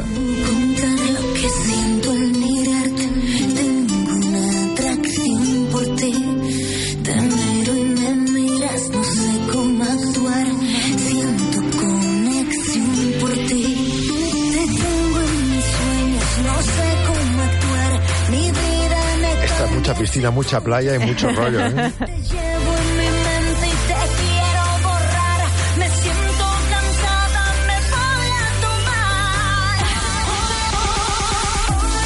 Hoy me voy, un tema sin duda también para el verano, porque nada más lo ha sacado este año con DJ Pana. Sí. Y hacéis un dúo estupendo, ¿no? Sí, lo sacamos. Este tema tiene ya como, hoy me voy, tiene como tres años ya. Ah, vaya. El tiempo pasa volando. Spotify me ha engañado entonces. Ponía 2018. No, no. Eh, lo, lo, último mío nuevo reciente es para papá. Que por supuesto este año no solo va a salir para papá, va a salir otro single, de los cuales hemos estado trabajando en Miami, que llevo ya bastante tiempo viviendo allí, entre España y Miami. Y bueno, pues allí me, me he juntado con muchos productores, con muchos compositores, y tenemos un, unas canciones fantásticas ha salido como primer single para papá porque es un tema muy de verano, muy fresco, muy de bailar, pero mm, tengo que decir que vamos a sorprender mucho porque tenemos unas canciones fantásticas que a la gente que, va a enganchar mucho, va a gustar mucho, estoy seguro. ¿Cómo es? Eh, claro, nosotros ahora vemos a muchos artistas que vienen de, pues de, Miami, muchos que vienen de Colombia, el otro día pues el piso 21, eh, traen un estilo propio.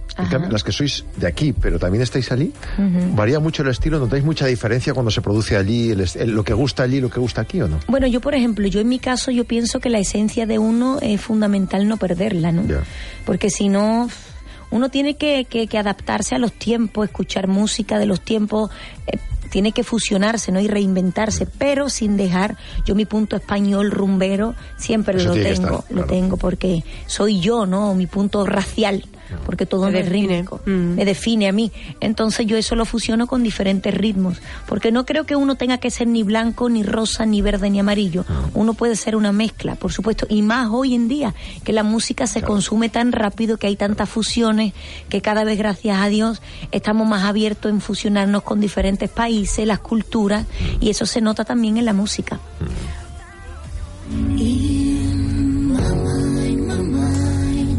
Bueno, este es un tema precioso de la banda sonora de una película, tu primera película, Ahora o Nunca, una comedia maravillosa en la que trabaja eh, Dani Rovira, tu hermana pequeña, ¿no? Irene. Exactamente. En esta cinta. Era la hermana pequeña de, Dani y fue una película espectacular que tuvo un éxito brutal. Además tenía un, pedacito de una canción que, que, compuse yo, que fui parte de esa composición. Y para mí fue un honor que mi primera película, eh, la que yo estaba, fuese con actores con tanto nivel como Dani o María Valverde o Jordi Sánchez son ¿eh? números uno, sí, sí, sí. además un tema además que nos muestra otra faceta, ¿no? Tu parte más tierna, más sensible, sí, también la tienes. Sí, sí, por supuesto, a mí me encanta, a mí me encantan las baladas, me encantan, yo soy un súper baladista. Lo que pasa es que entiendo que ahora no es el momento para la balada. Ahora es el momento para el medio tiempo, para el ritmo, pero todo llega, yo creo que hay un momento para todo. Aquí Melody con Para Papá, que esto va a ser el bombazo del verano sin ninguna duda. Ahora es más difícil hacer así números uno hits de verano, veraniegos que antes o no? Yo creo que mm, eh, es de, claro que bueno, por ejemplo, yo en mi caso em, yo no me pongo grandes metas, yo lo que me pongo, lo que me propongo es trabajar y hacer un buen trabajo, ¿no? Pero como yo soy me autofinancio todo, mi proyecto, entonces yo creo que uno tiene que trabajar, pero sin ponerse eh, como te digo yo, sin expectativas grandes, ¿no? Porque yo, por ejemplo, me he llevado una gran sorpresa. Con este para papá, en dos semanas ya teníamos casi los dos millones de views. En menos de un mes ya habíamos pasado los dos millones. Y yo creo que eso es un logro bastante grande y creo que se están consiguiendo cosas muy importantes, no solo en España, sino en toda América Latina. ¿El negocio está en luego la gira que hagas o también en las, eh, las visitas te van? Bueno, yo creo que el, el negocio más fuerte es en los conciertos, ¿no? Por supuesto, también tiene una repercusión las canciones, las descargas, eh, YouTube, pero lo, lo más fuerte eh, para el artista son los conciertos. Melody es una artista completísima que no solamente canta, sino que también actúa. Hablábamos antes de su primera película, también ha participado en series, ahí está su eh, papelillo, ¿no? En, en Cuéntame cómo pasó, que me imagino pues que fue todo un orgullo porque es una de las series más longevas de nuestra televisión. Y ahora, recientemente, eh, has tenido la oportunidad también de rodar con el director español Paco León la serie Arde Madrid, una historia sobre la vida de Ava Gardner. Y, y bueno, tú interpretas a Carmen Sevilla, ¿no? Exactamente. Ahora eh, estoy muy feliz porque tengo la oportunidad de estar en la nueva serie de Paco León, que yo creo que se estrena en septiembre, que ya él está dando pinceladitas, dando pistas, y es una serie maravillosa que se llama Arde Madrid, y él me ha llamado para, para colaborar dentro de la serie y hago el papel de Carmen Sevilla. ¿Cómo ha sido? ¿Cómo ha sido ponerte en su piel? ¿Sale en la ovejita? Pues mira, yo creo que Carmen era tan polifacética y tan inteligente que por eso, por muchos años que pase, siempre va a estar en el corazón de todos los españoles. Eso, es, eso es, de... eso es el, ella tenía un gancho, tenía algo tan especial que es la es la típica persona que tú no la olvidas siempre, tienes un bonito recuerdo de ella. Había gente que sí que es verdad que se dedicaba a buscar la parte friki, pero ella como actriz había sido tremenda y lo era y lo que dices estuvo muy inteligente, o sea, ella sabía jugar el papel, ¿eh? le gustaba Yo creo, mira, yo creo que Carmen Sevilla ha sido tan inteligente que la parte friki lo ha hecho cuando ella creyó que tenía que hacerlo y, para con cariño y también ha dejado de hacerlo potenciar su personalidad. Eso está todo hecho con un porqué y es muy inteligente, es muy inteligente. Por eso, por eso.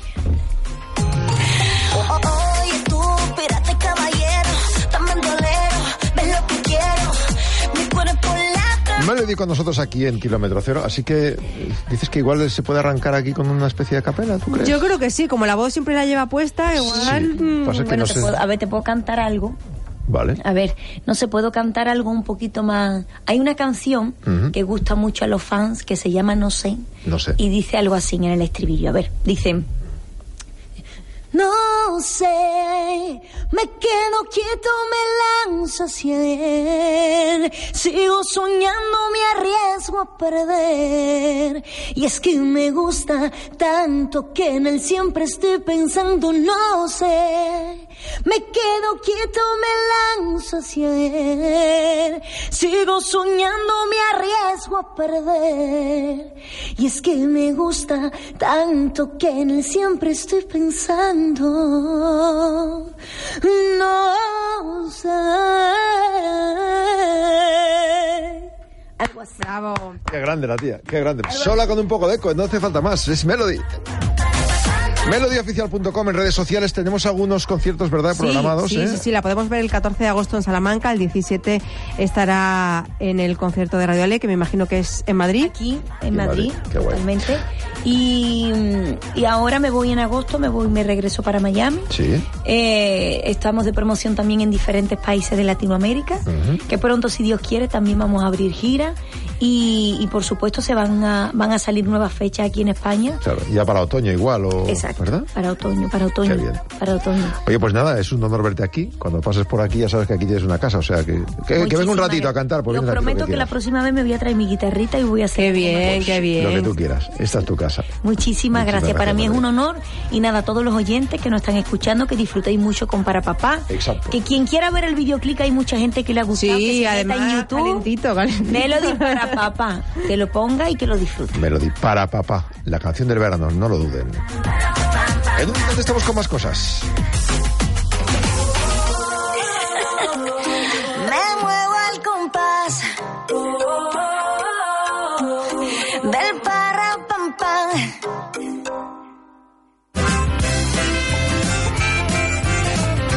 Ya está con nosotros Borja Pascual desde Mundo Emprende. Borja, muy buenas. ¿Qué tal? Buenos días. pasada hablamos de lo importante que es tener los gastos controlados administrando las fincas. Hoy hay una comunidad de vecinos, por ejemplo, del distrito centro de Madrid, se pasó a Fincalitas, precisamente eso, los gastos asociados al administrador de fincas, es lo que les hizo cambiar, ¿no? Pues sí, en el mes de diciembre y después de oír nuestro espacio en Kilómetro Cero, pues una pequeña comunidad de la zona centro de Madrid, contacto con Afincalitas, estamos hablando de 22 vecinos y fíjate, llevan 15 años con su administrador de fincas. Bueno, pues el presidente, un jubilado, que ocupó un puesto directivo en una multinacional, se tenía que hacer cargo de la comunidad y decidió, pues mm, siguiendo un poco nuestro consejo, revisar los gastos de la comunidad y entre ellos los que estaba pagando por la administración de las fincas, bueno, pues para poder acogerse a nuestra tarifa de afincaritas de la mitad de lo que se esté pagando hasta ahora, ¿no? Sí. Que, que, bueno, que tiene mucha aceptación. Bueno, pues cuando empezó a bucear en las cuentas, se percató de, de que lo que estaba pagando a su administrador eran 185 euros al mes. Sí. Eh, pero claro, no era lo único que estaba pagando, porque además pagaba la retención del IRPF del administrador. Y es que recordemos que los administradores en muchos casos son autónomos que retienen en la factura, o sea que luego cada, cada trimestre hay que pagar ese IRPF en Hacienda. En este caso eran 83,25 euros al trimestre. Lo que al final se le ponía la cuota en 212,75. O sea que aquí vino la, la primera sorpresa. No, no eran 185, sino eran 212,75. Pero es que además se dio cuenta de que el administrador cobraba dos pagas extras. Ah. Una en diciembre y otra en julio. La verdad es que esto era la primera vez que lo veía Fincalitas. Cuando se le consultó dijo que, bueno, pues que así lo había recogido en el contrato cuando se firmó y que él tenía pues sus pagas extras. Bueno, pues al final estamos hablando de que ya iba la cuota por 248,21 al mes. Sí. Cuando ya creía que lo había visto Estaba todo, controlado todo. que lo tenía todo controlado, descubre que, que hay recibos por material de papelería de 200 euros cada tres meses, cada trimestre, en concepto pues de envío de correspondencia, claro, los folios, los sobres, los sellos, otros materiales de papelería, todo esto cada tres meses en un recibo de 200 euros, eh, bueno, pues no dejaban de ser 66,67 euros más de gastos en papelería al mes. Y por último, me vio que el año anterior que habían necesitado tener unas juntas extraordinarias, bueno, pues por una reparación del tejado que se tuvo que hacer, pues le estaban cobrando 75 euros adicionales por junta. Vamos, que en definitiva, de los 185 euros que ellos creían que, que estaban pagando de gasto de administrador de, administrador de fincas, pues se dieron cuenta de que realmente lo que estaban pagando era más de 300 euros al mes por el servicio. Madre mía, el doble de lo que pensaba él, madre mía. Fíjate, por eso lo decimos siempre, es importante revisar muy bien las cuentas de la comunidad y entender a qué corresponde cada gasto. Y he de decirte que ahora esta comunidad de vecinos está pagando 88 euros al mes. Claro. Con todo incluido, sin retenciones de IRPF, ya que Afincalitas es una empresa y no retiene, sin gastos adicionales de papelería, están incluidos en el precio, sin coste adicional por junta extraordinaria y, bueno, pues si necesitan, por ejemplo, asistencia legal o una reclamación de morosos, también está incluida. Fíjate, Llama, que, que eh, estamos hablando de 212 euros menos al mes. O sea, un ahorro solo en la administración de fincas de 2.500 euros al año. Y eso porque un señor dijo, voy a llamar a Fincalitas, a fincalitas.es, 911787575 y a mover papeles. Y luego a Fincalitas le dijo, bueno, pero es que además ganas porque hay más servicios, ¿verdad? Claro, en Afincalitas se ofrece toda la gestión administrativa, todo lo que haga falta, contabilidad y fiscalidad, la gestión de proveedores para no estar, eh, eh, para que los proveedores que tenemos cumplan con sus obligaciones y, y nos den el servicio el que han pactado asesoramiento legal ilimitado, la reclamación amistosa y judicial de deudas, atención al vecino, auditoría continua de costes para no pagar de más, pagar siempre lo justo, y la gestión laboral si la necesitara la, la comunidad de vecinos. Las reuniones, eh, como ya hemos dicho, ordinarias y extraordinarias están todas incluidas, no va a haber un cargo adicional, siempre con una plataforma online, 24 horas, 365 días al año que nos permitan eh, acceder a, a toda la información de la comunidad. ¿Cómo llegó a ese ahorro? ¿Por qué? Porque ¿cuánto paga al mes? Pues mira, al mes se paga o 4 euros por propietario. O la mitad de lo que se esté pagando hasta ahora. Y con la garantía de tener 30 profesionales, 30 expertos eh, a tu disposición. Además, que cuando llamas, 911787575, no hay compromiso en esa llamada. La información sin compromiso, los presupuestos sin compromiso, pero que te hace falta que uno de nuestros administradores se desplace a tu comunidad, pues porque quieres conocerlo, porque quieres que vea la, la, lo que es la propiedad, sin ningún problema. Está todo incluido y no, y no tiene compromiso y es, es, es gratuito. Qué que después, eh, eh, por lo que sea, no queremos seguir en el servicio, pues saber que no hay ni permanencia, ni penalizaciones, ni absolutamente nada. Qué bien. Ya lo saben, a fincalitas.es o llame ahora mismo, ahorre y tenga todo el mejor servicio para su comunidad vecinos, 91 178 7575. Borja, muchísimas gracias. Muchas gracias, Yama.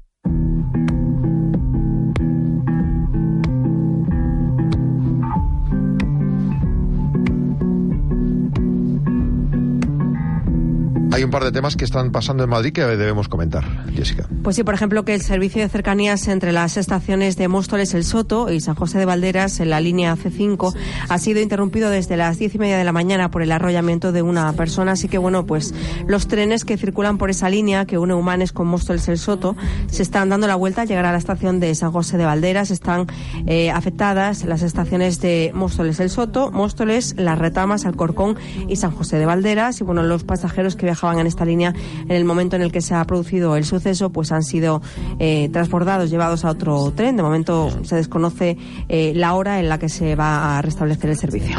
La Policía Nacional ha identificado al final a ese hombre que fue hallado muerto el 10 de julio en el foso del ascensor del Hospital de la Paz. Es un señor de 68 años, era español, y la desaparición la denunciaron 10 días después de hallar el cadáver. O sea, alguien al que no echaba mucho de menos, porque hasta 10 días después de Pobre. encontrarlo muerto. Y llevaba ya días muerto. Eh, bueno, pues ha investigado porque las, las eh, huellas dactilares estaban eh, mal, las han regenerado y al final han conseguido dar con esa persona. Es alguien al que echaron en falta, insisto, 10 días después de anunciarse el hallazgo. No iba mucho por casa este señor. ¿Alguna cosa más? Pues mira, Cádiz eh, ha comenzado hoy las obras para la puesta en marcha del túnel peatonal que conecta las estaciones de Sol y Gran Vía para generar una nueva conexión entre ambos modos de transporte y mejorar los tiempos de transporte intermodales. Actualmente existe una galería que comienza en la estación de Sol y que discurre hasta la estación de Gran Vía de una longitud aproximada de 100 metros y un ancho de 5,50 metros, salvando un desnivel de aproximadamente 12 de esta galería que discurre bajo la calle Montera. Se ha ejecutado únicamente la estructura, quedando a la vista el hormigón de las bóvedas. Mañana seguimos, gracias.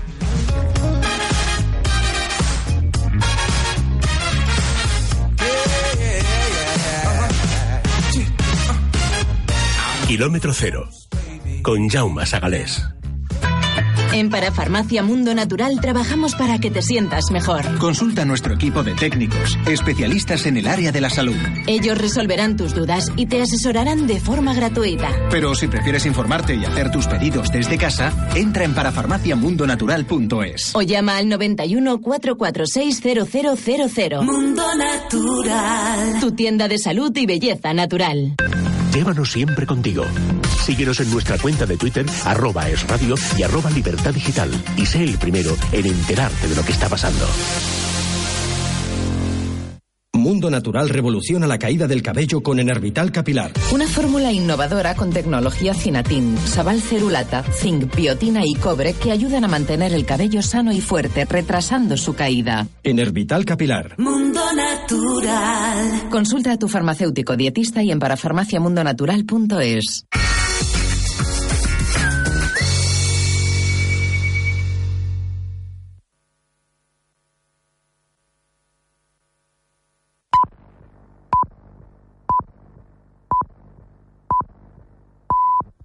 Es la una y media de la tarde, doce y media en Canarias.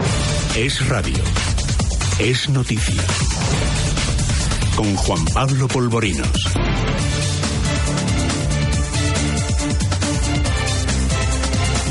¿Qué tal, señores? Buenas tardes. El gobierno empieza a ver complicado su horizonte de pactos con los partidos de la oposición y, por tanto, la legislatura. Aunque no están pensando en un adelanto electoral, tampoco lo descartan. Isabel Cela es la ministra portavoz del gobierno. Convocar elecciones es una facultad del presidente del Gobierno, como todos ustedes conocen. Nadie está pensando en adelantar elecciones. Si bien nadie va a resistir más allá de lo razonable, sería absurdo. En el horizonte, uno de los asuntos de mayor actualidad en estos últimos días, la aprobación del techo de gastos superior al 4,4% en los próximos meses. De momento, el Partido Popular de Pablo Casado ya ha dicho que no es el momento de gastar más dinero. Los socios parlamentarios del gobierno están pensándoselo y mucho. Miriam Muro, Congreso, buenas tardes. Buenas tardes. Y Unidos Podemos está valorando si apoya o no ese techo de gasto para 2019 del gobierno de Pedro Sánchez, porque el partido considera que es absolutamente insuficiente. Dicen además que los de Pedro Sánchez se lo están poniendo francamente difícil para negociar. Esta mañana en Radio Nacional se refería a este asunto Ramón Espinar. Y a nosotros no nos pueden decir estos son lentejas. Este es el presupuesto del PSOE, lo votas o no lo votas. No, no, no. Nosotros queremos discutir medida a medida. Por cierto, Juan Pablo acaban de decir desde Podemos a Radio que si el PSOE apoya la propuesta de Unidos Podemos para crear la comisión de investigación sobre la monarquía, esto podría facilitar las cosas. Y es que lo tiene muy complicado el gobierno. A partir de las dos en punto de la tarde abordaremos, por supuesto, este asunto y otros importantes. En la sede del Partido Popular, importante un encuentro, el que mantienen Pablo Casado y José María Aznar Enrique Ordiales. La reunión ha empezado a las doce y media de la mañana y en ella se espera que Pablo Casado traslade al expresidente del gobierno las principales líneas de su labor como líder de la oposición, Javier Maroto. Es un acierto del presidente Casado querer contar con el Consejo para las cosas buenas y para las que se pueden mejorar con el presidente Rajoy, con el presidente Aznar y con todas las personas que tienen experiencia en este partido. Casado se va a reunir mañana con Sede de Santa María y el jueves celebra su primer comité ejecutivo en Barcelona. La piedra en el zapato de Pablo Casado es el asunto de su máster que afloró otra vez de nuevo ayer por la tarde, Fernando Lorente. Asunto en el que la misma juez que instruye la causa sobre el máster de Cristina Cifuentes se centra ahora. Carmen Rodríguez Medel ha imputado a tres compañeras del ahora presidente del Partido Popular y ha encargado un informe sobre la vinculación de algunos alumnos con la formación política. Sabe, no obstante, que Casado está forado en el Supremo y está recabando toda la información para decidir si eleva o archiva archiva la causa. Y sobre este asunto, el jefe de campaña de Pablo Casado, Teododo García, esta mañana aquí, en Es la Mañana de Radio. Todas las informaciones que están apareciendo son eh, grandes éxitos de informaciones anteriores y creo que hasta ahora pues se ha demostrado que Pablo ha actuado con total transparencia en este asunto y cualquier eh, intento de estirar la información pues no hace sino confirmar que Pablo es idóneo para presidir el Partido Popular porque si solo se puede decir de una persona que ha estado más de 10 años en política este tema de si encuentran o no los trabajos en la universidad, Ojo también a esto y lo contaremos a partir de las dos en punto de la tarde. La audiencia de Navarra mantiene la libertad para el guardia civil que intentó renovar el pasaporte del miembro de la manada saltándose una de las principales medidas cautelares impuestas por la justicia. Y por supuesto también abordaremos lo que está pasando en Grecia, dramática situación pendientes de los muertos como consecuencia de los incendios en el país helénico que superan ampliamente el medio centenar. Verónica Jorro. Sí, son 60 los muertos y entre los 172 heridos, 11 se encuentran en estado crítico. Las autoridades se han visto obligados a declarar el estado de emergencia después de que las llamas hayan obligado a evacuar a tres pueblos y hayan provocado el corte de la autopista Olimpia, una de las principales vías del país. Además, el gobierno ha pedido ayuda a Europa y el primer ministro Alexis Tsipras se ha puesto al frente de la unidad de crisis. Es un momento difícil para Ática, dice, y para Grecia. Más de 600 hombres y mujeres de las brigadas de bomberos y 300 vehículos han sido movilizados en los tres focos principales. Si piensan ustedes comprar un coche en los próximos tiempos, esto les interesa, Rocío Regidor. Sí, porque la entrada en vigor del nuevo protocolo para la homologación europea de vehículos el 1 de septiembre obliga a los concesionarios a vender los vehículos con el protocolo actual antes de esa fecha o matricularlos ellos mismos y venderlos después como kilómetro cero. Como resultado, los descuentos en este stock de coches pueden alcanzar el 40% durante el mes que viene, durante el mes de agosto, sobre todo durante los últimos días. Raúl Morales es el portavoz de la patronal sectorial Faconauto. Secciones en las grandes ciudades se están refiriendo o están apuntando sobre todo, bueno, sobre todo no, eh, a los coches antiguos, es decir, a los coches con más de, de 10 años que sí que efectivamente en el caso del diésel y de la gasolina son tecnologías que han mejorado muchísimo y los coches que actualmente se venden en los concesionarios pues cumplen con todas las normativas y pueden circular. Es noticia también el deporte. David Vinuesa, buenas tardes. Buenas tardes, Juan Pablo. En estos instantes la actualidad deportiva se centra en el sorteo del calendario de la Liga que está teniendo lugar en la sede de la Real Federación Española de Fútbol. Aún no se conoce el calendario, tampoco la primera jornada, pero sí hemos escuchado al presidente, a Luis Rubiales. Vamos a ganar el futuro vamos a conseguir una federación más moderna, fiscalizada, con órganos que controlen cada euro que se gasta aquí. En cuanto a la previsión. Una federación Ah, no, que había más cosas, David. Cuéntanos. El Tour de Francia ha habido susto monumental, susto importante y caos que por suerte ya ha sido subsanado, pero se ha parado la carrera por una manifestación de agricultores. Situación de caos con la utilización de gas pimienta, aunque todavía se desconoce si ha sido la policía francesa o los propios manifestantes. Y ahora sí, en cuanto a la situación meteorológica para el día de mañana, sol en prácticamente toda la península ibérica. Ya les dijimos ayer que iba a hacer muy buen tiempo durante toda la semana. Temperaturas considerablemente altas, sobre todo en el centro peninsular. En el sur también, en la depresión del Guadalquivir. En Córdoba, en Sevilla, en Écija, mucho, mucho mucho calor por ahí, cercanos casi a los 38, 39 grados. Y 36, 24 para las dos. Vamos con la información local y regional. Es noticia. Es radio. Es, es radio.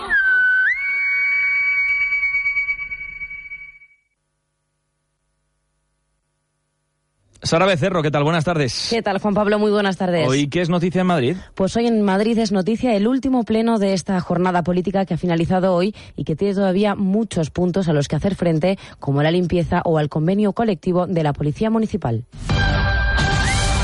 Es noticia. Madrid. Con Sara Becerro.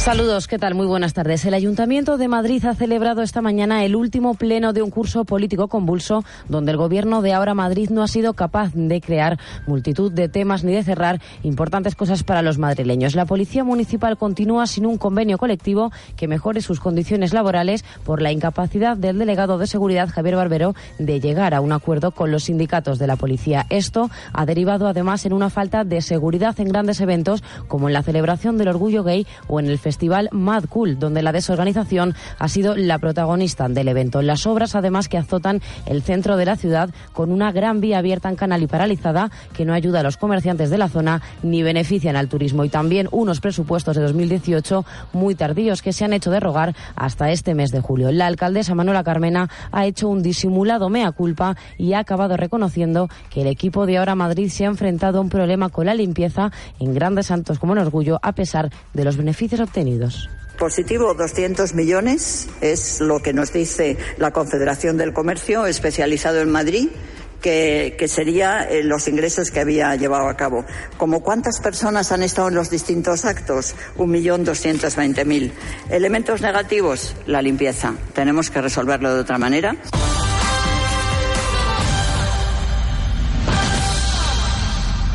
Esta es la noticia más destacada del día. A continuación les adelantamos otras en titulares. El delegado de Desarrollo Urbano Sostenible del Ayuntamiento de Madrid, José Manuel Calvo, ha asegurado que el plan para el proyecto de Madrid Nuevo Norte está casi listo. Efectivamente, casi todo listo para ser aprobado de manera inicial por la Junta de Gobierno. Lo confirma de esta manera José Manuel Calvo. El nuevo plan recoge todos estos principios y está casi listo para ser aprobado en Junta de Gobierno. Esperemos que antes de que termine este mes de julio.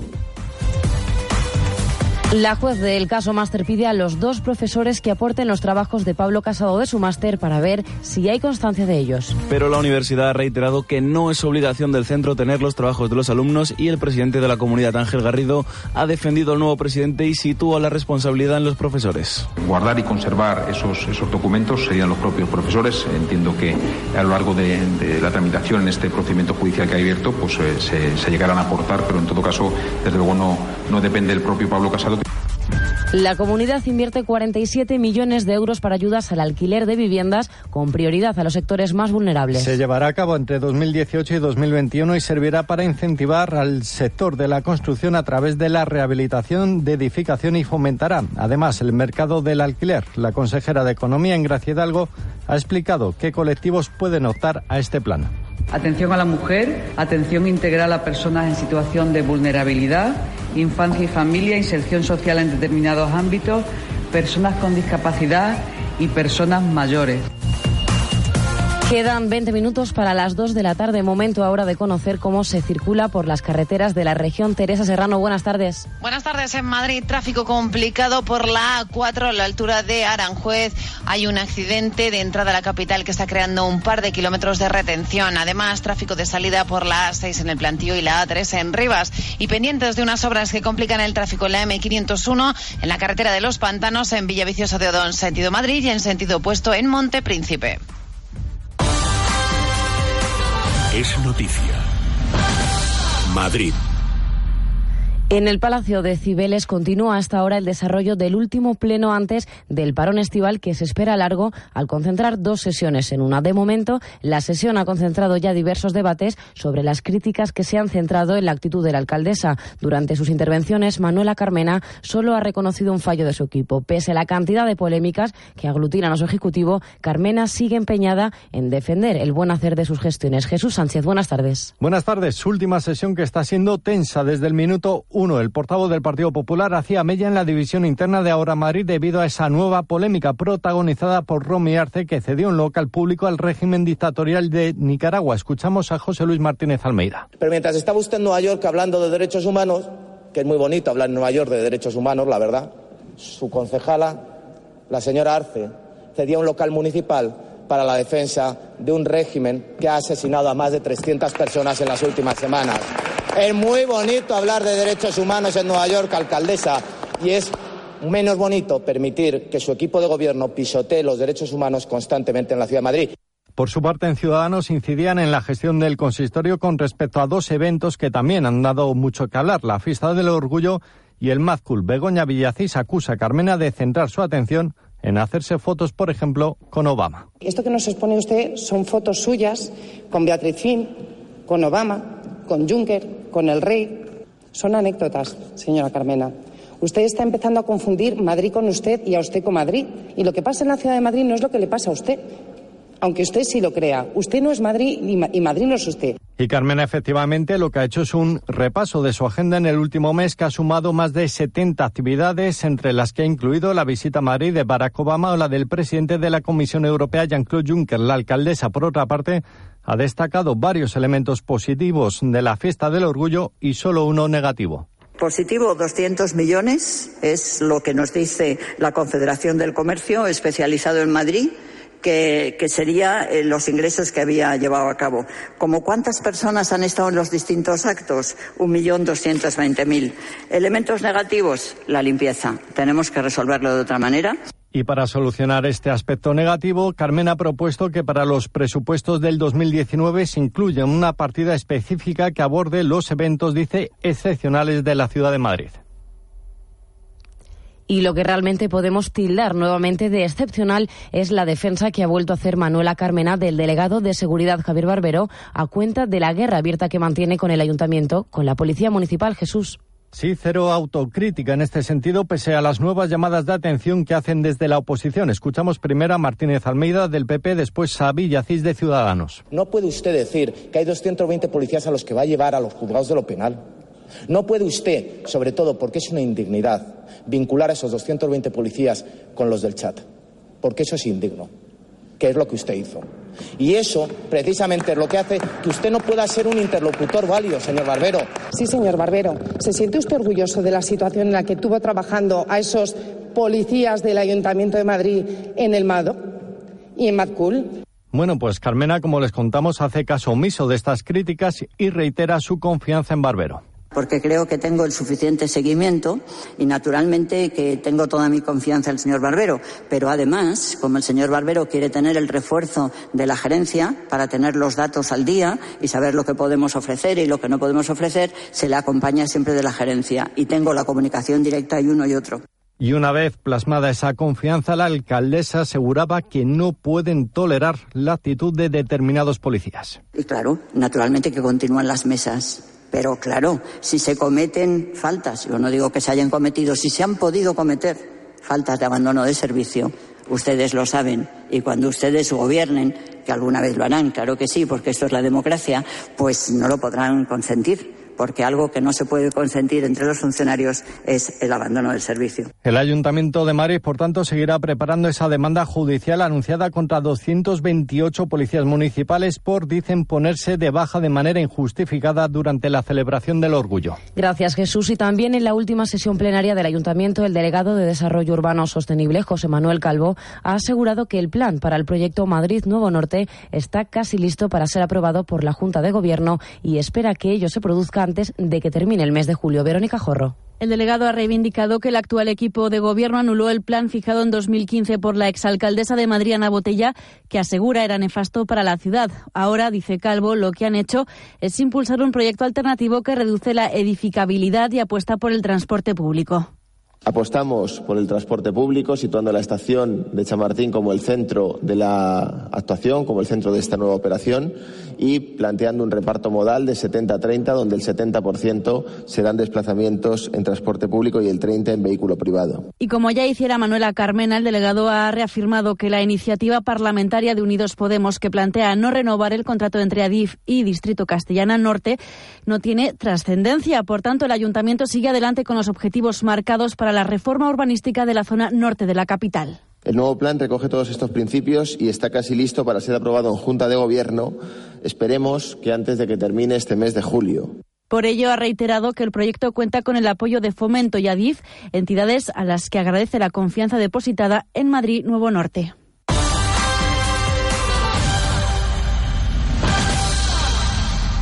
Y si ayer volvíamos a hablar del máster de la expresidenta Cristina Cifuentes por su declaración en los juzgados de Plaza Castilla, donde reiteró que sí había realizado dicho máster, ahora la juez del caso pide a los dos profesores de este máster que aporten los trabajos del recién estrenado presidente nacional del Partido Popular, Pablo Casado, que cursó también este máster en la Universidad Rey Juan Carlos, aunque el centro ha reiterado esta mañana que no tiene la obligación de custodiar los trabajos de evaluación de los distintos alumnos. Enrique Urdeles, buenas tardes. ¿Qué tal? Buenas tardes tardes, la juez del caso Máster ha requerido al catedrático Enrique Álvarez Conde y a la profesora Alicia López de los Mozos que aporten antes del día 2 de agosto los trabajos del presidente del PP, Pablo Casado, por los que fue evaluado de 20 créditos en el máster que cursó en la Universidad Rey Juan Carlos. Lo hace a raíz del escrito remitido por la universidad en la que se informa que no les consta ningún documento consistente en los trabajos del señor Casado para ser evaluado. Sin embargo, esta mañana la universidad ha emitido un comunicado en que reitera que el centro no tiene la obligación de custodiar los trabajos de evaluación de los alumnos. Pero respecto a esto, el diputado del PP, Teodoro García Egea, responsable de la campaña de Pablo Casado en las primarias, ha dicho hoy en Es la Mañana de Federico que lo que está apareciendo son grandes éxitos de informaciones anteriores. Todas las informaciones que están apareciendo son eh, grandes éxitos de informaciones anteriores y creo que hasta ahora pues se ha demostrado que Pablo ha actuado con total transparencia en este asunto y cualquier eh, intento de estirar la información pues no hace sino confirmar que Pablo es el idóneo para presidir el Partido Popular, porque si solo se puede decir de una persona que ha estado más de 10 años en política, este tema de si encuentran o no los trabajos en la universidad. También ha hecho referencia al tema del máster del recién estrenado presidente del Partido Popular, es el presidente de la Comunidad de Madrid, Ángel Garrido, quien ha defendido la posición de Casado porque considera que quien debe tener esos trabajos son los propios profesores.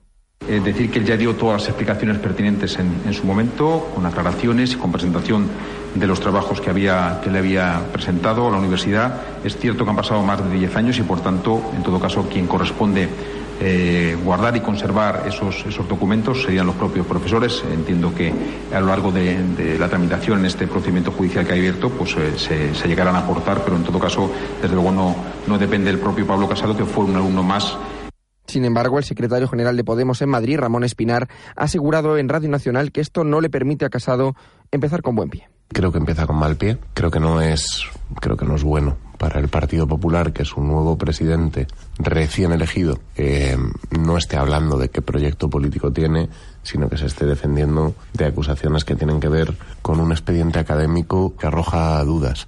Nadie puede llevarse a casa cosas que no ha ganado con su esfuerzo ni dinero ni expedientes académicos.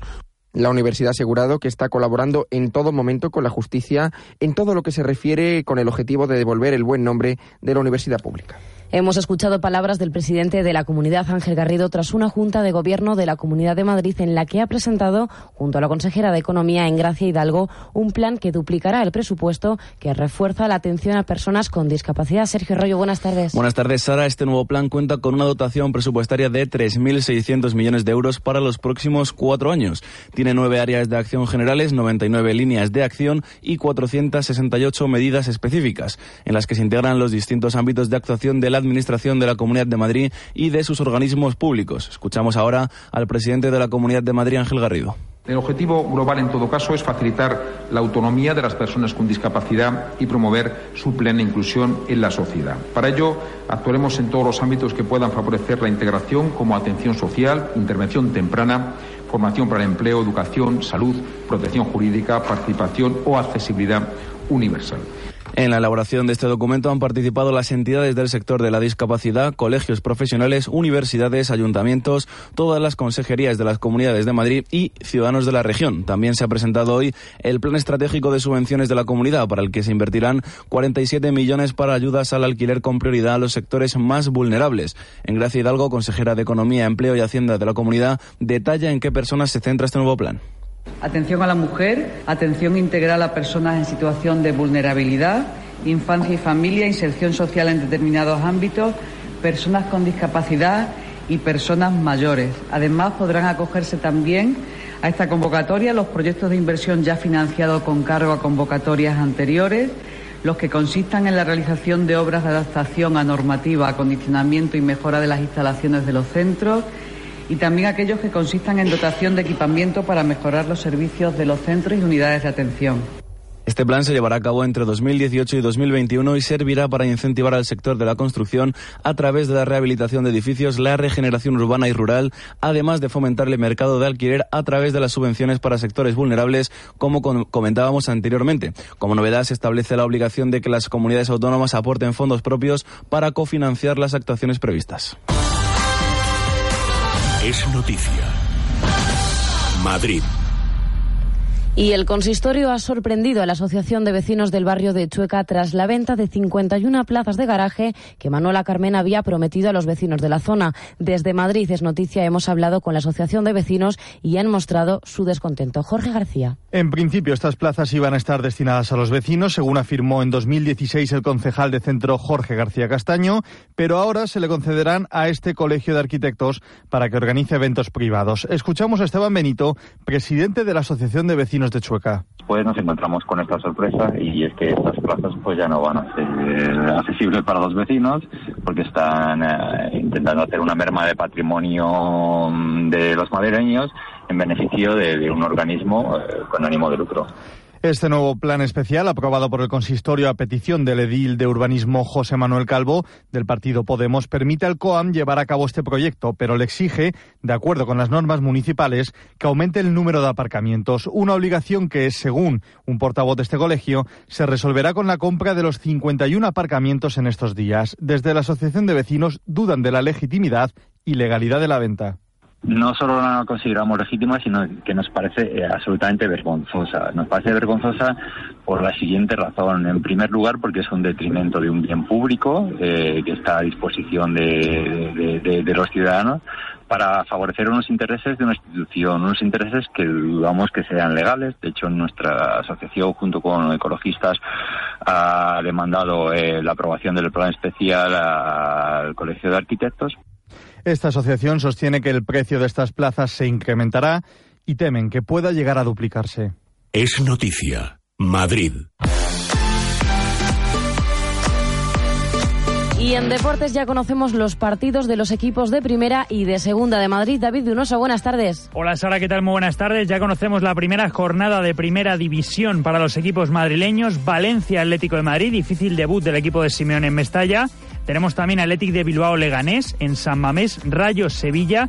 Veremos si puede jugar el Rayo Vallecano, porque en principio iba a estar en obras en esa época del, del mes de agosto, en ese fin de semana del 18-19 de agosto. Y por último, Real Madrid Getafe, derby madrileño en el Santiago Bernabéu. También tenemos fechas importantes, por ejemplo, los derbis madrileños.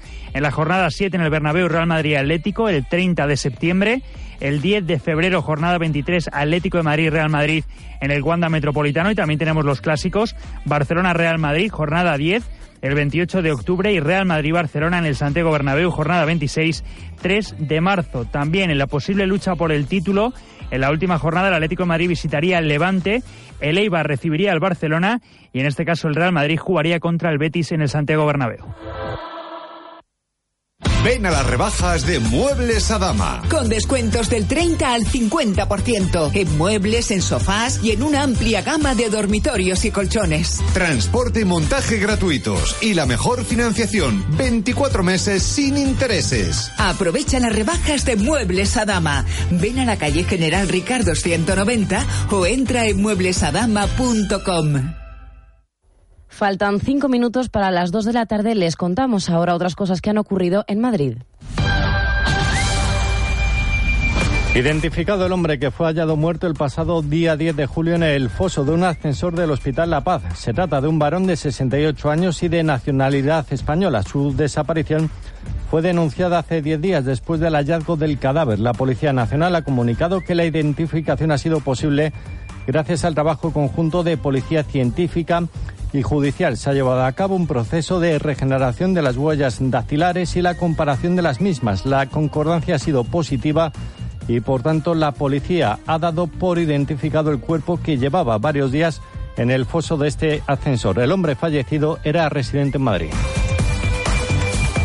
El portavoz del Partido Popular en el Ayuntamiento de Madrid, José Luis Martínez Almeida, ha ironizado sobre el polémico viaje del presidente del gobierno Pedro Sánchez al Festival Internacional de Benicassim. Almeida también ha contestado a las declaraciones de la vicepresidenta del gobierno, Carmen Calvo, que indicó que Sánchez tuvo agenda institucional todo el día el pasado viernes en Castellón, donde por la noche acudió a este evento cultural. Durante una interpelación a la alcaldesa de Madrid, Manuela Carmena, el portavoz del Partido Popular ha señalado que la regidora ha rebajado su pulsión viajera pese a que su último desplazamiento a Nueva York. Y le ha salido un competidor muy duro, el señor Sánchez, que coge el avión hasta para ir al baño, la verdad. ¿Y cómo lo llamará? La agenda sanitaria. Si ir a un concierto en la agenda cultural y coger el avión para ir al baño en la agenda sanitaria. Detenidas tres personas por robo con fuerza en una vivienda del distrito centro. Agentes de la policía detuvieron el domingo a dos hombres y una mujer cuando agentes de la unidad integral centro norte los avistaron y estos se separaron y aceleraron el paso. Escuchamos a un portavoz de la policía. Al no llevar ningún tipo de identificación, fueron trasladados a comisaría donde se comprobó que tenían antecedentes por robo con fuerza en viviendas y se contactó también con una mujer que había alertado también a un patrulla de que le acababan de robar en su domicilio. Esta mujer se trasladó hasta la comisaría y pudo identificar perfectamente un reloj y una pulsera que era de su propiedad, además de monedas de China que le habían robado también de su domicilio.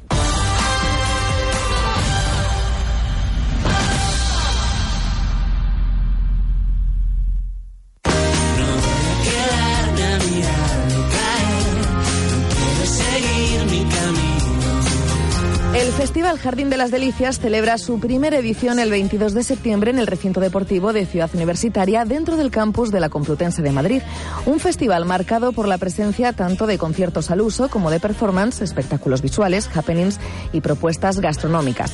No obstante, como decimos, la música será el eje central del festival. Entre muchos otros artistas, al evento acudirán el grupo de rock Cars, el joven artista de música urbana Beret y el grupo juvenil Despistaos, que presentarán en el Jardín de las Delicias sus nuevas canciones y también dejarán espacio para las canciones de sus anteriores discos. Cars, el grupo que celebra este año sus 10 años de carrera musical, son una de las bandas de rock nacional más consolidadas en el panorama actual. Ahora están girando con su último disco, Cuestión de Gravedad, con el que ya han conseguido colgar el cartel de No hay entradas en la Riviera en cuatro ocasiones. Lo siento por hacerte perder el tiempo, por pensar que hacer Berez, este joven que suena de 22 años, ya se ha hecho con el reconocimiento de artista revelación de la música urbana. Los cientos de miles de reproducciones de sus canciones en plataformas digitales como Spotify o YouTube hablan por sí solos, al igual que todos los lugares que ha recorrido en los últimos meses, agotando todas las localidades. Y Despistaos es uno de los regresos más esperados de este año. Con su trabajo, lo contrario de ninguno, nos deleitarán en esta ocasión. El fallo es tener un problema y nunca aprender. Si vas a quedarte Jardín de las Delicias será una cita ineludible para dar la bienvenida al nuevo curso Por Todo Lo Alto, una oportunidad para reencontrarse y para disfrutar al aire libre de los últimos atisbos del verano madrileño. Las entradas las pueden comprar a través de la web El Jardín de las Delicias y también a través de Ciber. Terminamos con el tiempo para hoy cielos despejados y temperaturas sin cambios. Segundos para las dos se quedan con Juan Pablo Polvorinos.